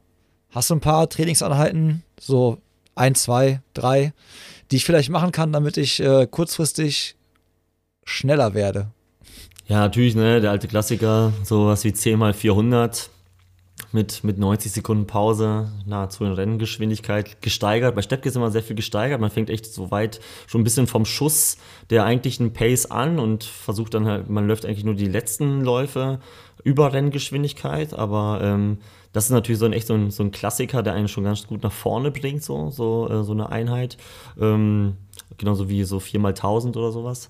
Ähm, ansonsten jetzt, was einfach für die Pumpe einfach immer ein richtig großer Mehrwert ist, sind Berganläufe. Ne? Echt auch ein unterschätztes äh, Mittel. Auf jeden Fall kann man es auch gut mit übertreiben, aber so Läufe im Bereich irgendwie so von 45 Sekunden, auch so 10 Wiederholungen, das, ähm, da gibt man der Pumpe auf jeden Fall ordentlichen Schlag mit, dass sie einen äh, bei den nächsten äh, Sachen äh, im flachen Gelände auf jeden Fall nach vorne treiben. Ähm, Berganläufe finde ich gut, dass du ansprichst, weil ich immer überlegen bin, wie steil soll dieser Berg sein? Ist das so eine Steady, so eine Steady-Steigung gut oder ist das so, dass der schon auch richtig steil werden sollte, so zum Schluss. Ja, es muss jetzt nicht so eine Rocky 4 Gipfelsturm-Geschichte sein, so, aber so wie so eine Autobahnauffahrt halt. Also im Endeffekt, ne, von, vom, vom Profil her ist schon mal super. Ähm, und ähm, das ist kann ja, glaube ich, fast, das kann, sowas findet ja dann doch jeder irgendwie so in seiner Gegend, wo dann doch irgendwo. Ja, nur bitte keine Autobahn nehmen, Leute. nur bitte keine ja, Autobahn. Außer man ist natürlich schnell genug, dann kann man das natürlich auch auf der Autobahn probieren. Ne? Ja, dann würde ich sagen, ähm, steigen wir mit der Musik ein, weil von der werden dich wahrscheinlich auch richtig viele Hörer kennen, behaupte ich jetzt mal. Also, ähm, wenn ihr es nicht kennt, ihr könntet den Mike schon mal gehört haben von so Songs wie Iliud oder auch ähm, dem aktuellen Brett, ähm, wo es um Arne Gabius geht. Ähm, nehmen wir uns mal mit auf so eine Entstehungsgeschichte von so einem Song. Also so als Beispiel Iliud. Ähm, das ist halt, glaube ich, so echt der für den du am bekanntesten bist, oder? Ja, wahrscheinlich. Ich glaube, dass die, die Bandbreite, die in den äh, am, meisten, am meisten kennt, so, dass eine große Reichweite hatte, der, der Song. Und ähm, vor allem irgendwie auch durch das, durch das Video, wo viele Leute sich dann beteiligt haben und ihren, ihre sich irgendwie so gezeigt haben, was für sie Laufen ausmacht. Und das war echt eine coole Aktion. Äh, da war ich auch voll happy, dass so viele, ist ja nicht selbstverständlich, wenn man irgendwie so eine Community aufruft, schickt mir mal was zu und dann steht man irgendwie da und dann kommen nur so drei, vier Sachen reingeschickt oder so. Das ist immer so ein bisschen blöde. Aber da kamen echt viele Sachen, dass es echt schwer war, fast alles am Ende auch irgendwie so ähm, ja, gerecht unterzubringen, sodass sich jeder so gut in Szene gesetzt fühlt. Und ähm, bei Elliot war es ja so ein bisschen so, dass ich den Song schon zwei Jahre vorher auf dem Album veröffentlicht habe, der aber irgendwie, ähm, der hieß ja noch Sebastian Coe und ähm, hatte auch einen ganz anderen Vibe. Das war auch voll die, das gesamte Album ist relativ depressiv so. Und ähm, da, da, so ist auch, auch der Song leider geworden. Und der hatte gar nicht so diesen Spirit, den jetzt Elliot zum Beispiel hat, einfach auch diese, diese Motivation, einen irgendwie so gedanklich mitzunehmen in diese, ähm, in diese Morgenstunde, wo man sich so, so in der quasi mit sich selber ähm, sich sehr mit sich selbst auseinandersetzen muss im Training. Und ähm, das, diesen Vibe wollte ich da so hinein äh, transportieren, aber vor allem mit einem viel größeren Motivationspush. Und das war, hm, ja klar, irgendwie auch dann mit diesen Stimmen vom ähm, Lauf aus Wien oder so, ist dann das natürlich auch so absoluter Gänsehaut-Moment, glaube ich, für viele geworden, so am Anfang des Songs. Und diesen, ähm, ja, dieser Inspiration Elliot an sich und, ähm, und ansonsten, und daher ist es jetzt für mich gerade, also bei dem Song zum Beispiel schwer nachzuvollziehen, wie ich den Song, ich habe kaum Sachen an dem verändern müssen, habe so ein bisschen die Hook verändert, also der Steuer verändert, ähm, dass es so auf Elliot zugeschnitten ist und nicht dann äh, nicht mehr auf Sebastian Coe endet. Ähm, und ähm, aber ansonsten ist es halt, weiß ich so bei dem Song zum Beispiel, die ersten Zeilen kommen und dann, ähm, ich, wenn ich einen Beat habe, versuche ich immer zu schauen, wie agiere ich so auf dem Beat, welche, welche Flow-Varianten sind so möglich. Da hat man natürlich irgendwie schon so Bilder im Kopf, die man versucht so zu malen, so vor allem die, hier dieses Berlin-Thema, ähm, morgens durch Berlin zu laufen und trotz, dass man so eine große Stadt ist, doch viele Momente zu haben, die in absoluter Dunkelheit und so für sich alleine stattfinden, plus natürlich dieser Berlin-Marathon-Gedanke, so dieses, wo man so, ich sehe die Blue Line auf dem Asphalt, ne? Ähm, diese Zeile zum Beispiel, wo man einfach so Referenzen hat zu, zu dieser Stadt und zu diesem täglichen Struggle als, als Läufer, so, ne? Diese Frage, okay, Alter, wofür mache ich das hier überhaupt? Ich meine, ob ich jetzt hier heute aufstehe oder liegen bleibe, eigentlich interessiert das kein Schwein außer mich selbst, so. Und ähm, das, diesen Gedanken auch hineinzutragen halt, ne? Dieses bei Wind und Wetter draußen zu sein, weil man irgendwie so sein Ideal verfolgt und ähm, Genau, das war so der, der, der Gedanke oder so die Herangehensweise so bei, bei dem Song. Und ähm, dann ja, kommt dann schnell irgendwie so eins, eins zum anderen, ne? So dass da einfach irgendwie Zeilen sind, die irgendwie immer wieder so kursieren im Kopf, die man vielleicht aber hier und da nicht verwenden kann, die aber immer so bestehen bleiben. Ich tippe die immer eigentlich alle ins Handy ein, wie ich irgendwas Neues irgendwie im Kopf habe. Und manchmal passt es halt irgendwie so, diese, dass man die Zeilen da, ähm, zum Beispiel habe ich in all den Jahren mehr eingesteckt als Kleptoman, ist auch schon so eine Zeile, die eigentlich relativ alt ist, die ist fast zehn Jahre alt, aber die passt halt, genau, einfach in diesem, in diesem Kontext halt auch mhm. super, ne? Aber äh, also du, die Beats machst du nicht selber, die ähm, hattest du mir auch letztens schon gesagt, so da, da gibt es halt Plattformen, wo du die dir dann quasi holst. Also du sitzt nicht vor diesem, was man vielleicht irgendwie so, so kennt, diese schönen bunten Tastaturen, ne, wo man dann quasi selber so Beats kreiert oder so. Das heißt, du besorgst dir quasi den Beat, hörst du den an und da entsteht quasi dann in deinem Kopf halt so, ah, das könnte da funktionieren da so und so könnte ich das, könnte ich meine, meine Skills da einsetzen, um das richtig gut rüberzubringen. Genau, ich habe so also ein, ein Portal, ähm, wo einfach weltweit Beats bereitgestellt werden, so von, von Beats aus äh, Boston bis Bangladesch so. Da ist einfach jeder Beat-Producer kann da seinen Stuff reinhauen und man gibt, dann gibt es Leasing-Verträge, die man dann halt mit den Producern abschließt, äh, so Pakete, wo man sagt, okay, der Song hat irgendwie Potenzial, der macht irgendwie eine Million Streams vielleicht so.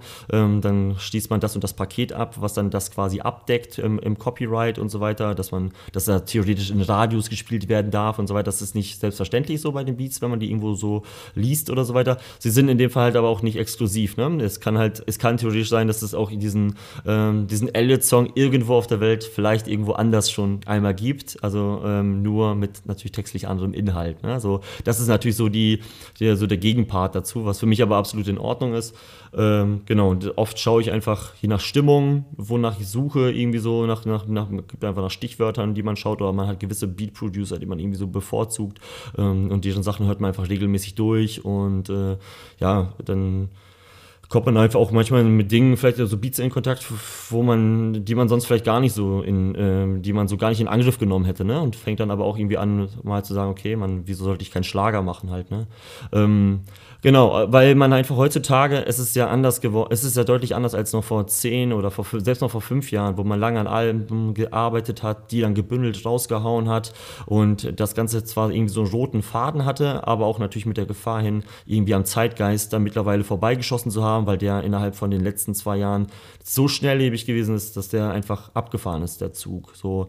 Und heutzutage es ist ja oft interessanter, einfach die Hörerschaft einfach regelmäßig bei der Stange zu halten und einfach regelmäßig Songs rauszuhauen und ähm, ja, die, die, die, in der, mit der Community viel besser in Kontakt zu bleiben. So wie jetzt bei Elliot, wo viele Leute das in die Stories gepackt haben, jetzt immer noch in die, ihre Stories hauen und einen dort so verlinken und äh, da auch wieder so ein Geben und Nehmen entsteht und irgendwie daraus irgendwie so neue Ideen und neue Projekte entsteht. Was könnte man auch vielleicht mal machen, worauf einfach auch die Community Bock hat. Ich habe im Sommer einen Song zum Beispiel gemacht und da konnte die Community auswählen, Beat Nummer A oder Beat Nummer B und dann äh, wollen wir Thema Liebe nehmen oder wollen wir Thema Urlaub nehmen. Das habe ich abstimmen lassen bei Insta und ähm, dann habe ich mich hingesetzt und gezeigt, so Schritt für Schritt, wie baue ich dann so einen Song auf halt. Ne? Und ähm, Ne, könnt ihr euch auf YouTube anschauen, auf jeden Fall, wie das funktioniert. Ist jetzt kein Hit geworden, so, aber ähm, nehmt euch so ein bisschen mit auf die Reise, ja, wie solche Dinge auch einfach entstehen können. Ja, in so einem Entstehungsprozess halt genau, quasi, ne? Genau, genau. Meinst, meinst du, äh, Eliot weiß, dass am anderen Ende der Welt so ein, äh, ein, deutscher Musiker und auch gleichzeitig Läufer einen Song über ihn gemacht hat? Vielleicht heute noch nicht, vielleicht irgendwie so mal in der, in der Zukunft. Irgendwann, irgendwann einer, einer will es ihm schon halt stecken, auf jeden Fall, hoffe ich mal. Es sind ja doch so ein paar Freunde, die regelmäßig unten sind, so Shoutout an Olli, äh, Malaquette, der, äh, der regelmäßig ja da unten abhängt. Ähm, und dann sollen, sollen sie dem das mal äh, mitbringen auf CD oder auf Kassette. So. Aber der wird doch wahrscheinlich mega oft irgendwie auch dann so markiert in den ganzen Stories, weil also ich, Eliot ist ja wirklich so ein Song gewesen, so in dieser Laufsport-Bubble auf Instagram, glaube ich, bist du eigentlich kaum dran vorbeigekommen. Deswegen gehe ich auch davon aus, dass die meisten meiner Hörer halt den Song von dir auf jeden Fall irgendwie kennen und den auch hart gefeiert haben. Und dann der wird doch auch, ich meine, ich weiß nicht, ob äh, Eliot Kichoge seinen äh, Instagram-Account selber pflegt oder ob der dafür irgendwen hat. Aber ähm, ansonsten wird er doch wahrscheinlich relativ viele von diesen Benachrichtigungen bekommen haben, so, du wurdest markiert, du wurdest markiert und immer dieses Cover, wo er dann, ist das auf so ein Bademantel, glaube ich, ne? Ja. Wo das steht. Auch ganz weiß natürlich von mir geklaut, das Bild äh, von der GQ. Also, dass ich, dass ich da nicht äh, irgendwelche Urheber, äh, natürlich das Urheberrecht mal wieder äh, massiv verletzt an der Stelle. Ja, ich weiß aber gar nicht, also die, wo die die Posts, also die, er sieht das wahrscheinlich, oder sein, der Typ, der, wer auch immer das bei ihm pflegt, wenn er es nicht selber pflegt oder so. Ähm, dann wäre geil natürlich gewesen, so ein Repost so von ihm oder so, wäre natürlich super. So ist ja generell echt super wichtig, einfach in der, in, in der Arbeit, so mit der Community. Ähm, da kann jeder unglaublich viel Arbeit irgendwie so oder mit dazu beisteuern, indem man einfach die Sachen repostet oder wenn ein neues Video kommt, kommentieren, was einfach dafür sorgt, dass die, ja, die, die Reichweite sich einfach erhöht. Durch jeden Kommentar erhöht die sich, durch jedes Teilen erhöht sich das. Ähm, so dass einfach viel mehr Leute so da in, in, damit irgendwie in Kontakt kommt. Geht ja gar nicht bei mir, um darum irgendwie damit Cash zu machen. Ich meine, ich mache damit kein Cash. Jeder Song sind deutlich mehr Ausgaben als Einnahmen.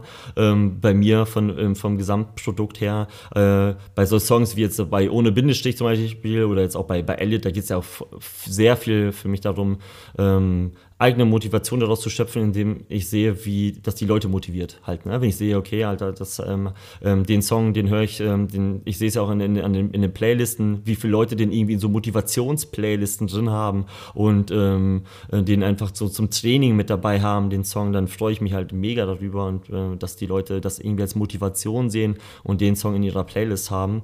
Und äh, das ist für mich am Ende dann viel mehr wert als die goldene Schallplatte, die natürlich trotzdem hier an der Wand richtig gut aussehen würde. Ne? Wenn ja, da ist Platz, da ist Platz an der Wand, da geht, das Fall. geht auf jeden Fall klar. Nein, aber ähm, ja, finde ich, also ist halt auch wirklich, glaube ich, mega das geile Gefühl, wenn du halt weißt, ey, da gehen Leute jetzt rauslaufen und, und ziehen sich mal einen Song rein oder ziehen da so ein Stück Motivation für sich raus. Es gibt, glaube ich, echt mega viel zurück. Jetzt hast du gerade schon gesagt, okay, ähm, das ist für dich halt immer noch ein Hobby, in das du Geld reinsteckst, so wie für wahrscheinlich die meisten Hörerinnen und Hörer auch halt äh, die Leidenschaft zum Sport so, so, ein Hobby ist, wo sie halt immer Geld reinstecken, sag ich mal, aber trotzdem natürlich emotional viel für sich selber zurückbekommen. Ähm, du hattest es mir Montag schon gesagt, aber ich würde es einfach gerne nochmal hören. Wie ist es bei Spotify? Ab wann quasi, ähm, ja, macht man da, also kann man da wirklich so ein bisschen zumindest äh, Geld verdienen? Also wie ist da so die Range? Ab wie viele Streams kriegt man da, kriegt man da was ausgezahlt? Nimm uns da mal mit, damit man so ein Gefühl dafür kriegt, ey, wie schwer das ist, auch damit Geld zu verdienen. Also ähm, ich habe mich jetzt von Montag zu heute immer noch nicht informiert, wie es haargenau ist, aber meine letzten Zahlen waren halt, dass es ab 1000 Klick gibt's, 1000 Klicks gibt es 4 Euro. Ähm, kann man sich also jetzt haben wir 7K geknackt bei Elliot und bei ohne Bindestrich. Ähm, und ähm, aber gleichzeitig äh, kostet der Vertrieb im Jahr 30 Euro. Also das heißt, ähm, sind da überall entstehen halt Kosten. Oder wenn ich ins Studio gehe, ähm, zahlt man halt irgendwo zwischen 100 und, und 250 Euro für einen Song, wenn er ausproduziert wird der Leasingvertrag von dem Beat kostet irgendwo zwischen äh, 30 und 100 Euro, je nachdem, wie gut man ihn einschätzt, welche Reichweite der irgendwie haben kann oder so. Das heißt, ja, klar, also bei jedem Song gehe ich halt einfach, wenn ich den nicht gerade zu Hause aufnehme, Elliot habe ich zu Hause aufgenommen und da irgendwie ähm, einmal, einmal ein gutes Händchen im Abmischen äh, gehabt, ansonsten ist das echt so voll, ach, da tue ich mich mega schwer mit äh, und da bin ich auch einfach voll froh, ins Studio zu gehen und dann bei Leuten zu landen, die es einfach drauf drauf haben und wissen, was sie da machen, dass ihr Handwerk ist und wir einfach am Ende des Tages auch super viel Zeit sparen, weil ich sitze natürlich dann irgendwie beim Abmischen auch noch ewig hier irgendwie so zu Hause und das war bei Unten Bindestich, habe ich mir sofort gesagt, nee Mann, also da äh, will ich einfach jemanden haben, der es abmischt und der einfach dann auch die ähm, super äh, viel aus der Stimme irgendwie das rausholt, was es braucht, damit der Vibe stimmt, ohne dass ich dann noch hier zu Hause irgendwie viel Zeit irgendwie reinstecke halt, ne? Ja, ich habe jetzt gehört, irgendwie glaube ich, dass da so ein, so ein neues Ding irgendwie so am Kommen ist, irgendwie so. Glaube ich, Drop ist äh, sogar zeitgleich mit diesem Podcast, habe ich gehört. Da soll, äh, sollst du ja auch äh, stabile Lines geliefert bekommen haben. Auf jeden Fall.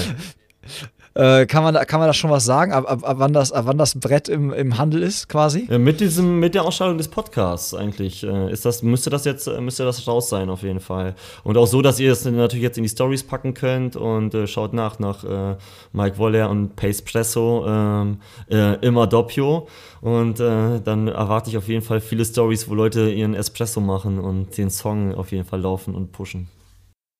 Also ich kann euch auf jeden Fall, äh, also wir können das jetzt quasi einmal lüften. Ich habe dem Mike halt ähm, in einer meiner ersten E-Mails irgendwie so, ey Mike, ich habe da so, hab da mal so ein paar Zeilen zusammengeschrieben. Vielleicht kannst du da ja irgendwas Witziges draus machen, was wir als Intro verwenden können für diese Folge. Das habt ihr ja dann am Anfang halt auch schon gehört. Und genau das Ding in nochmal leicht veränderter Form mit so ein paar, ähm, ja, Nebengeräuschen wie so ein Espresso entsteht, hat Mike jetzt quasi ähm, bei Spotify hochgeladen und könnte dadurch halt auch automatisch echt in jeder in jede Story reinpacken. Da habe ich noch gar nicht vorher dran gedacht. Genau, das könnt ihr in die Stories automatisch geht. Ihr könnt es in die Stories reinpacken und ihr könnt den Song natürlich auch ähm, kaufen und alles, was an Cash reingeht ähm, bei dem Song, geht natürlich in deine äh, Movember äh, Spendenaktion auf jeden Fall rein. Ah, ne? Also hart geil. Also Leute, wenn ihr Bock habt, einfach zu supporten, so 99 Cent ähm, tun nicht weh. Die, äh, die Kohle geht halt direkt komplett komplett äh, rein, dann halt in die, in die Spendenaktion.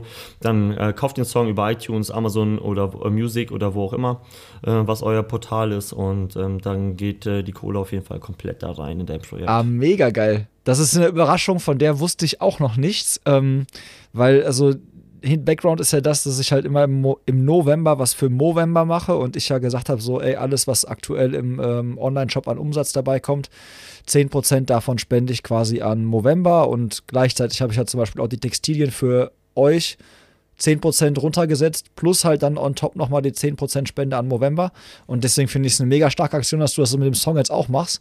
Dann kriegen wir da auf jeden Fall echt äh, ein bisschen was zusammen. Also ich glaube, ich bin jetzt schon dreistellig, was die Spendensumme angeht für, für Movember. Und bin echt mal gespannt, was Ende des, äh, was Ende des Monats auf dem Spendenkonto landet. Ich mache das ganz transparent und zeige auch dann genau, wann, wie, wo ich was dann an November überwiesen habe. Und ey, finde ich mega geil, dass du dich da jetzt quasi so auch mit einklingst. Finde ich richtig gut. Also Leute, Nee, ich, Gönnt euch, ne? Ich fand's, nee, ich fand's geil, so, dass du, ähm, dass du was startest und so auch von deinem, von deinem ähm, Kuchen was abgibst. So, ich meine, echt in dieser Zeit ist einfach echt wichtig, irgendwie so sich gegenseitig zu supporten, äh, wo es nur geht. Oft viele Sachen tun echt nicht weh äh, und äh, angefangen auch einfach jetzt wieder, wenn der, wenn der Lockdown ansteht, einfach zuzusehen, hier einfach regelmäßig bei, bei seinen äh, Essensdealern um die Ecke einfach dafür zu sorgen, dass deren Geschäft einfach irgendwie weiterläuft, die echt super jetzt auch wieder unter der Situation leiden müssen müssen. Und daher habe ich noch eine Aktion, ähm, weil ich echt, ich fand es echt cool, wie gesagt, dass du das so ähm, von deiner Seite aus machst.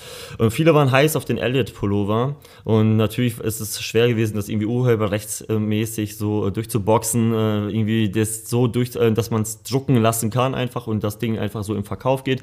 Aber es gibt noch einen Pullover, ein Exemplar, den stelle ich bei eBay rein äh, und nicht bei eBay Kleinanzeigen und da kommt, ey, Bruder, was letzte Preis? Was letzte Preis, Bruder, was letzte äh, Preis? Äh, sondern ähm, äh, wir versteigern das und alles, was dann auch ähm, dort ähm, ja, bei rumkommt, ich weiß, dass es einige da draußen sind, die sind heiß, die waren schon vorher heiß auf dem Pullover, also ähm, jetzt kratzt einfach mal die Klöten nochmal zusammen und dann könnt ihr da euch gegenseitig überbieten und den Link hauen wir dann natürlich dann hier unter dem Podcast in die Beschreibung, wenn das geht. Ja, sehr geil. Ja, ich habe jetzt aber eine Frage, ist nicht meine Frage ist nicht, was letzte Preis, aber was letzte Größe? Mhm. Es ist, eine, es, ist, es ist eine breit gebaute M. Also ist es wirklich da ist für jeden was dabei. Also äh, es ist ein, eine, äh, ich, ich habe den Pulli sonst in der L und äh, selbst mir mit 1,90 ist der relativ groß, ist, ist, er, ist ein bisschen zu groß und daher habe ich gedacht, äh, eine M ist auf jeden Fall stabil, so da kann sich jeder äh, rein zwängen und äh, wenn hat er sonst natürlich auch einen guten Ansporn für den Winter, ähm, einfach in diesem Pulli am Ende des Winters hineinzupassen. Ne? So.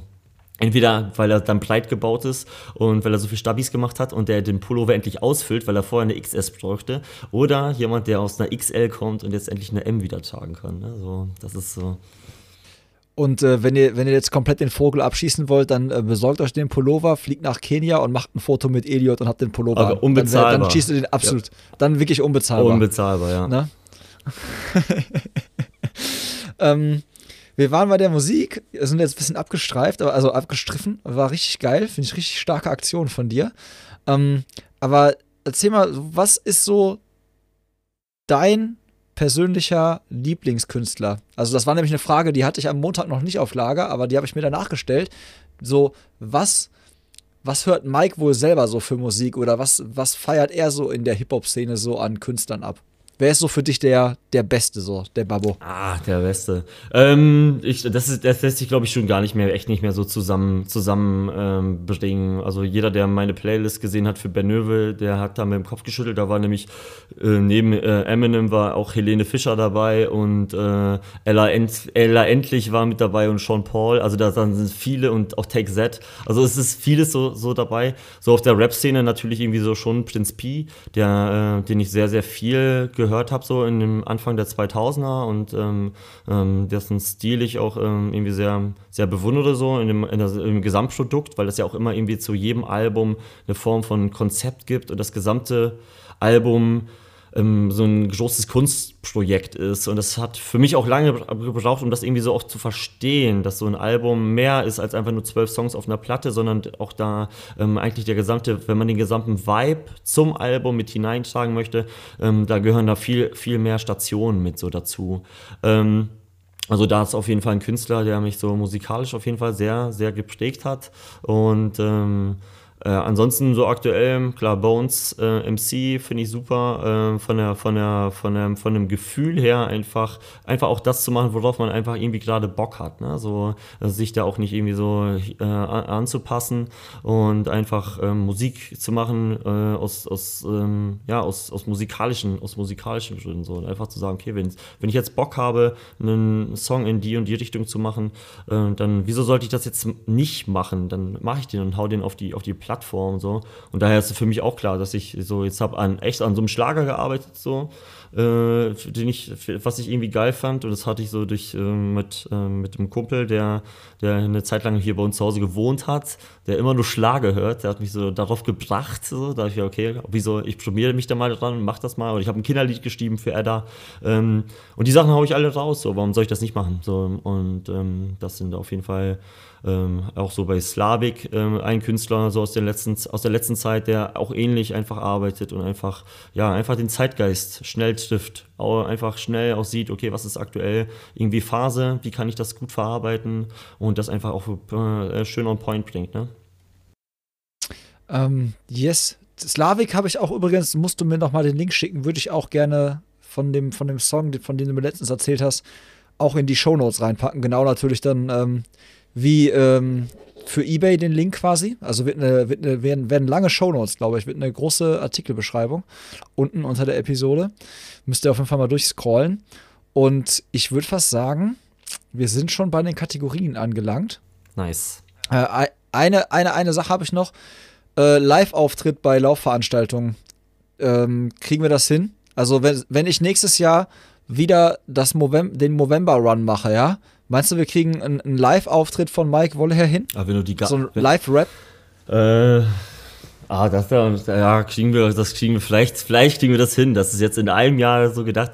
Nee, ich, ich habe es ja schon am Montag auch so gesagt dieses Live-Ding fixt mich nicht so an. So, das ist halt nie was gewesen. Ich bin echt so jemand, der gerne schreibt, der gerne irgendwie so im, im stillen Kämmerlein produziert und die Sachen dann so raushaut und trotzdem irgendwie super aufgeregt ist, wenn das Release ansteht und so weiter.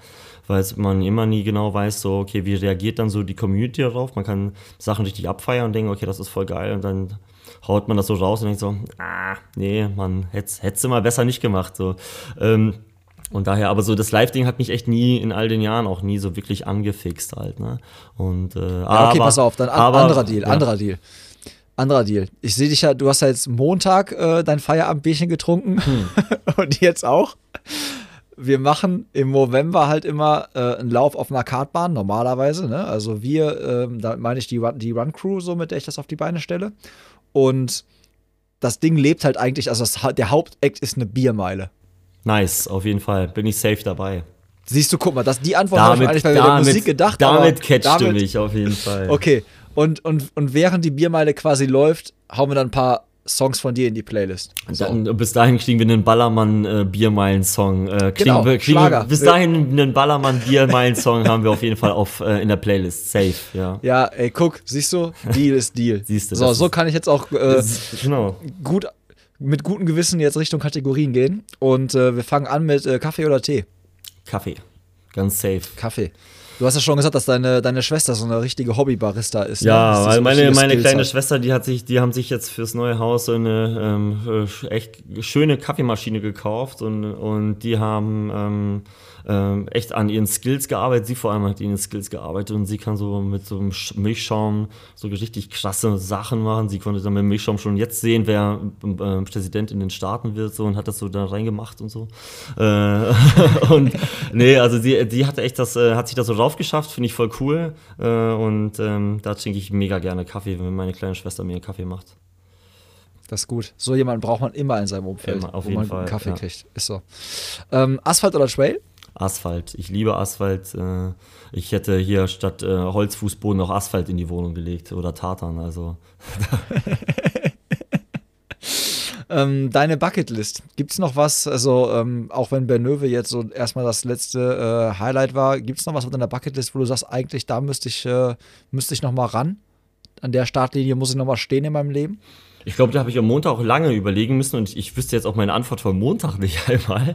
Ähm, du, hast, du hast Montag gesagt, dass du in äh, 21 Jahren ähm, Lauf, Laufen quasi so viele, so viele Rennen gemacht hast, so viele geile Rennen gemacht hast. Und du hast gesagt, dass ähm, Tokio dich dann eher reizen würde im Marathon zum Beispiel als New York. Aber du konntest mir wirklich in der Tat keinen genauen. Also es gäbe es auch wirklich nichts. Ne? Also ähm, ich, ich, also eine Sache doch wahrscheinlich. Und zwar ähm, Felix und ich teilen äh, eine große Leidenschaft für einen Ort in Polen, in Szklarska Podemba, wo wir etwa, ich war als, als Athlet unfassbar oft da im Trainingslager, als Kind, als zum Urlaub machen unfassbar oft. Und ähm, die haben dort so einen ähm, so einen Bergmarathon oder so, wo man so, äh, ich glaube, das mit Felix zusammen, das wäre, das können wir uns auf die Bucketlist schreiben. Das wäre noch so eine Nummer, ich glaube, das würde sie die sogar noch mitmachen, dass ich da noch laufe. Äh, nee, aber ansonsten habe ich echt so viele tolle Sachen erlebt als Sportler in, in fast 20 Jahren. Viel mehr, als mir vielleicht äh, zugetraut wurde. Ähm, hin und wieder weniger als mir zustand, aber am, am Ende des Tages gehe ich als echt großer Gewinner irgendwie so raus aus der gesamten Nummer und ähm, äh, kann da auch einfach nur jedem sagen, der vielleicht ähnlich wenig talentiert ist wie ich äh, vor, vor 20 Jahren, glaub an dich, zieh die Nummer durch und ähm, lass dir da äh, von niemandem einreden, dass du zu groß träumst oder so. Das gibt es einfach nicht. Ähm, zieh das durch, sei so verrückt, find Leute in deinem Umfeld, die dich da unterstützen. Und ähm, das war mir noch wichtig. Nehme ich so. Klingt gut. ähm, Ja, dann kommen wir dann zu deinem Schuhregal. Was steht so in deinem Schuhregal drin? Also ich habe gehört, das ist kein günstiges Schuhregal. Also das, das, Schuhregal weiß ich jetzt nicht vom Preis, aber die Schuhe, die drin stehen, sind nicht günstig. Ja, ich könnte, es wäre nur noch teurer, wenn ich auf Prada oder Gucci umsteigen würde, glaube ich. Aber äh, die produzieren keine Vaporflies. Wäre eine geile Kooperation von Prada zusammen mit, äh, mit Nike. Ähm, ja, ich habe echt, äh, wissen ja auch, glaube ich, die viele schon mittlerweile, dass ich echt viele Vaporflies habe. Auch einige Fake Vaporflies, also zwei habe ich mir als Fake bestellt ähm, die, und habe die getestet. Ähm, und ich bin ein großer Vaporfly-Fan. Ich würde immer würde ich immer tragen. Also wenn es Badelatschen von, mit, der, mit dieser Sohle gäbe, würde ich Badelatschen davon kaufen, würde ich einfach alles davon kaufen. Da stehen zwei Monatsmieten zwar dann im Schuhregal, aber ähm, die trage ich einfach gerne, das trage ich einfach immer. Es gibt ein Foto von der, von der Hochzeit von Sidi und mir. Auch da habe ich für ein Foto Vaporflies angezogen. Also gut, dass Sidi schneller war, sonst hätte ich die Dinger geheiratet. Okay, dann ähm, kommen wir zu deinem Motivationssong. Was ist so ein, so ein Song, den du dir gibst, so um in Stimmung zu kommen, so? Gerade wenn du mal vielleicht keinen Bock hast, so. Ähm, also dieses, das ist ja immer so phasenweise, wo man irgendwie, jeder Song irgendwie so ein, eine Phase gerne mal beschreibt, die einen äh, durch eine Phase so gebracht hat. Und äh, aber ein Song aktuell auf jeden Fall, der, der mich mega motiviert, ist äh, von Slavik, wie schon angesprochen, ähm, als wenn es gestern war.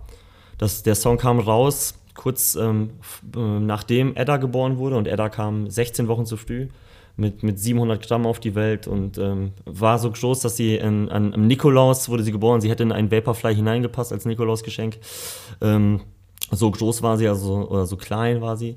Äh, und ähm, dieser Song kam raus und ich hab, bin mit diesem Song in jeden Tag gestartet, in jedes neue Training gestartet und bin morgens um fünf aufgestanden, ähm, habe die Kopfhörer reingemacht, bin zu ihr auf die Intensivstation gelaufen, habe da geguckt, ob alles in Ordnung war, ob sie noch lebt, ob äh, die Nacht in Ordnung war, mit der Schwester gesprochen und bin dann zum Training und habe diesen Song auf Dauerschleife gehört und äh, ähm, ja, dieser Song versetzt mich sofort in diese Phase so zurück an all das, was wir da gegeben haben in diese Zeit, in wie viel Glück wir hatten in dieser Zeit und ähm, auch, ja, dass man einfach immer rausgehen muss und einfach immer Deckung hochhaben muss und einfach ähm, an sich glauben muss. Und das hat mir die kleine Maus auf jeden Fall da gezeigt, wozu der Mensch in der, in der, in der Lage ist. So. Und dieses, dieser Ausspruch, so, no human is limited, den hat sie doppelt und dreifach unterstrichen. So. Und da, ähm, ich bin unglaublich stolz auf sie.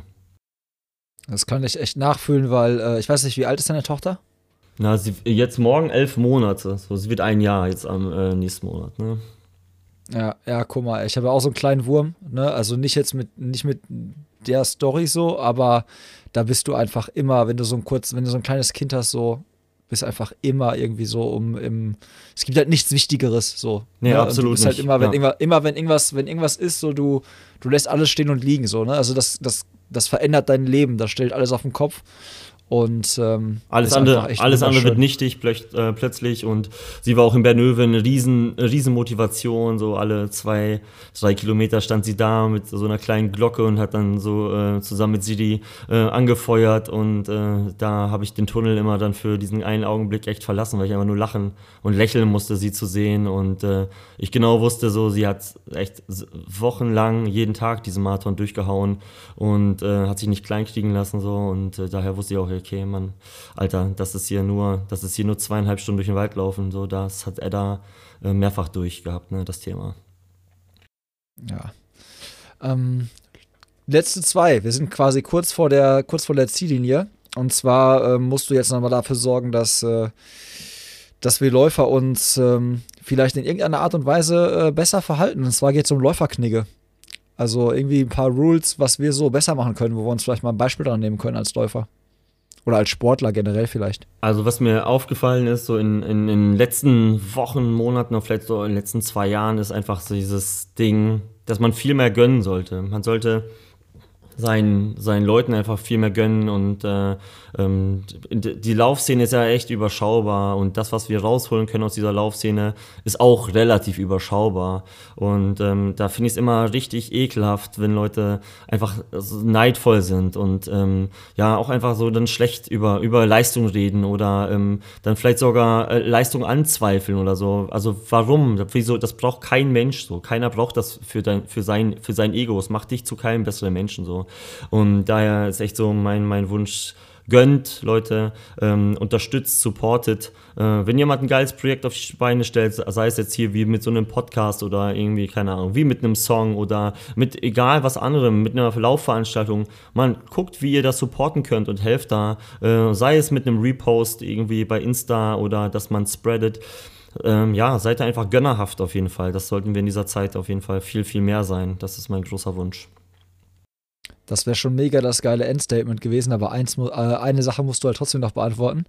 Und zwar, ähm, ja, mit wem sollte ich mich mal auf einen Kaffee treffen oder ja, mit dir treffe ich mich ja auch eher auf ein Bier. Also ich habe Kaffee getrunken, du ein Bierchen. aber ähm, wer wäre ein geiler Gesprächspartner? Mit wem sollte ich mal auf jeden Fall mich hinter das Mikrofon klemmen?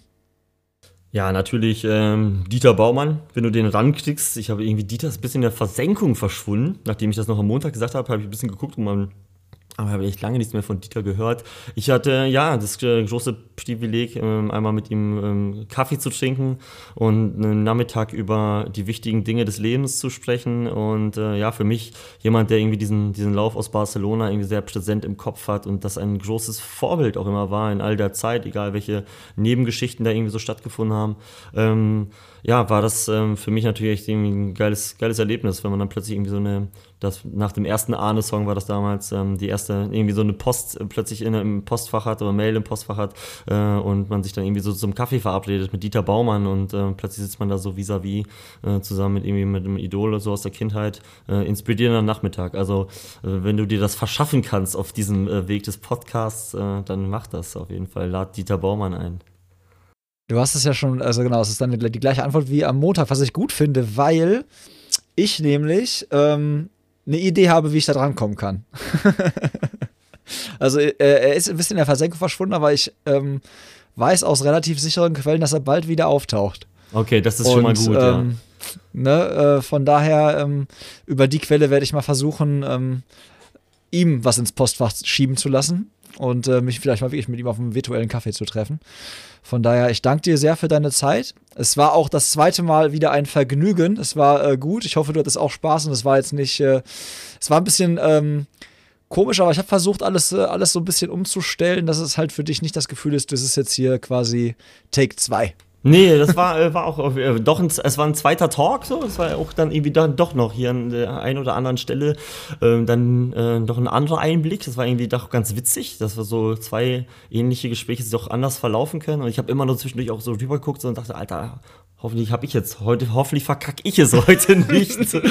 so, dass man sagt, ja, okay, dann müssen wir es dann nochmal. Da hätte ich auch gesagt, nee, dann machen wir das nach dem geschlossenen Lockdown, wann auch immer das sein wird, und dann trifft man sich vis-à-vis. -vis. Spätestens, genau. spätestens dann zur Biermeile dann. Genau, spätestens zur Biermeile. Ja. Nein, also bei mir sieht es aktuell noch ganz gut aus. Also noch habe ich so ein, so, äh, wie so ein Herzschlag, der so ausschlägt. Das ist also, das sieht ganz gut aus. Ich drücke jetzt auch gleich auf, auf, auf, auf Aufnahme stoppen und nicht komplett das Programm runterfahren oder Rechner runterfahren, dann läuft das. Und dann habt ihr das quasi echt schon morgen auf den Ohren, wenn ihr wollt, weil wir nehmen jetzt echt heute Donnerstag, 21.37 Uhr haben wir gerade auf. Und der Plan ist eigentlich, dass ihr das ähm, ja, Freitag, also sprich morgen um 13 Uhr auf Spotify habt. Und deswegen werde ich jetzt noch ein bisschen Hausaufgaben machen und äh, alles wieder ausbügeln, was ich Montag verkackt habe, deutsch gesagt. Und äh, ich sage nochmal Danke. Euch äh, danke fürs Zuhören, wenn ihr bis hier durchgehalten habt. Und ähm, ja, ich würde sagen, wir hören uns das nächste Mal. Macht's gut. Auf ciao. Ciao, ciao.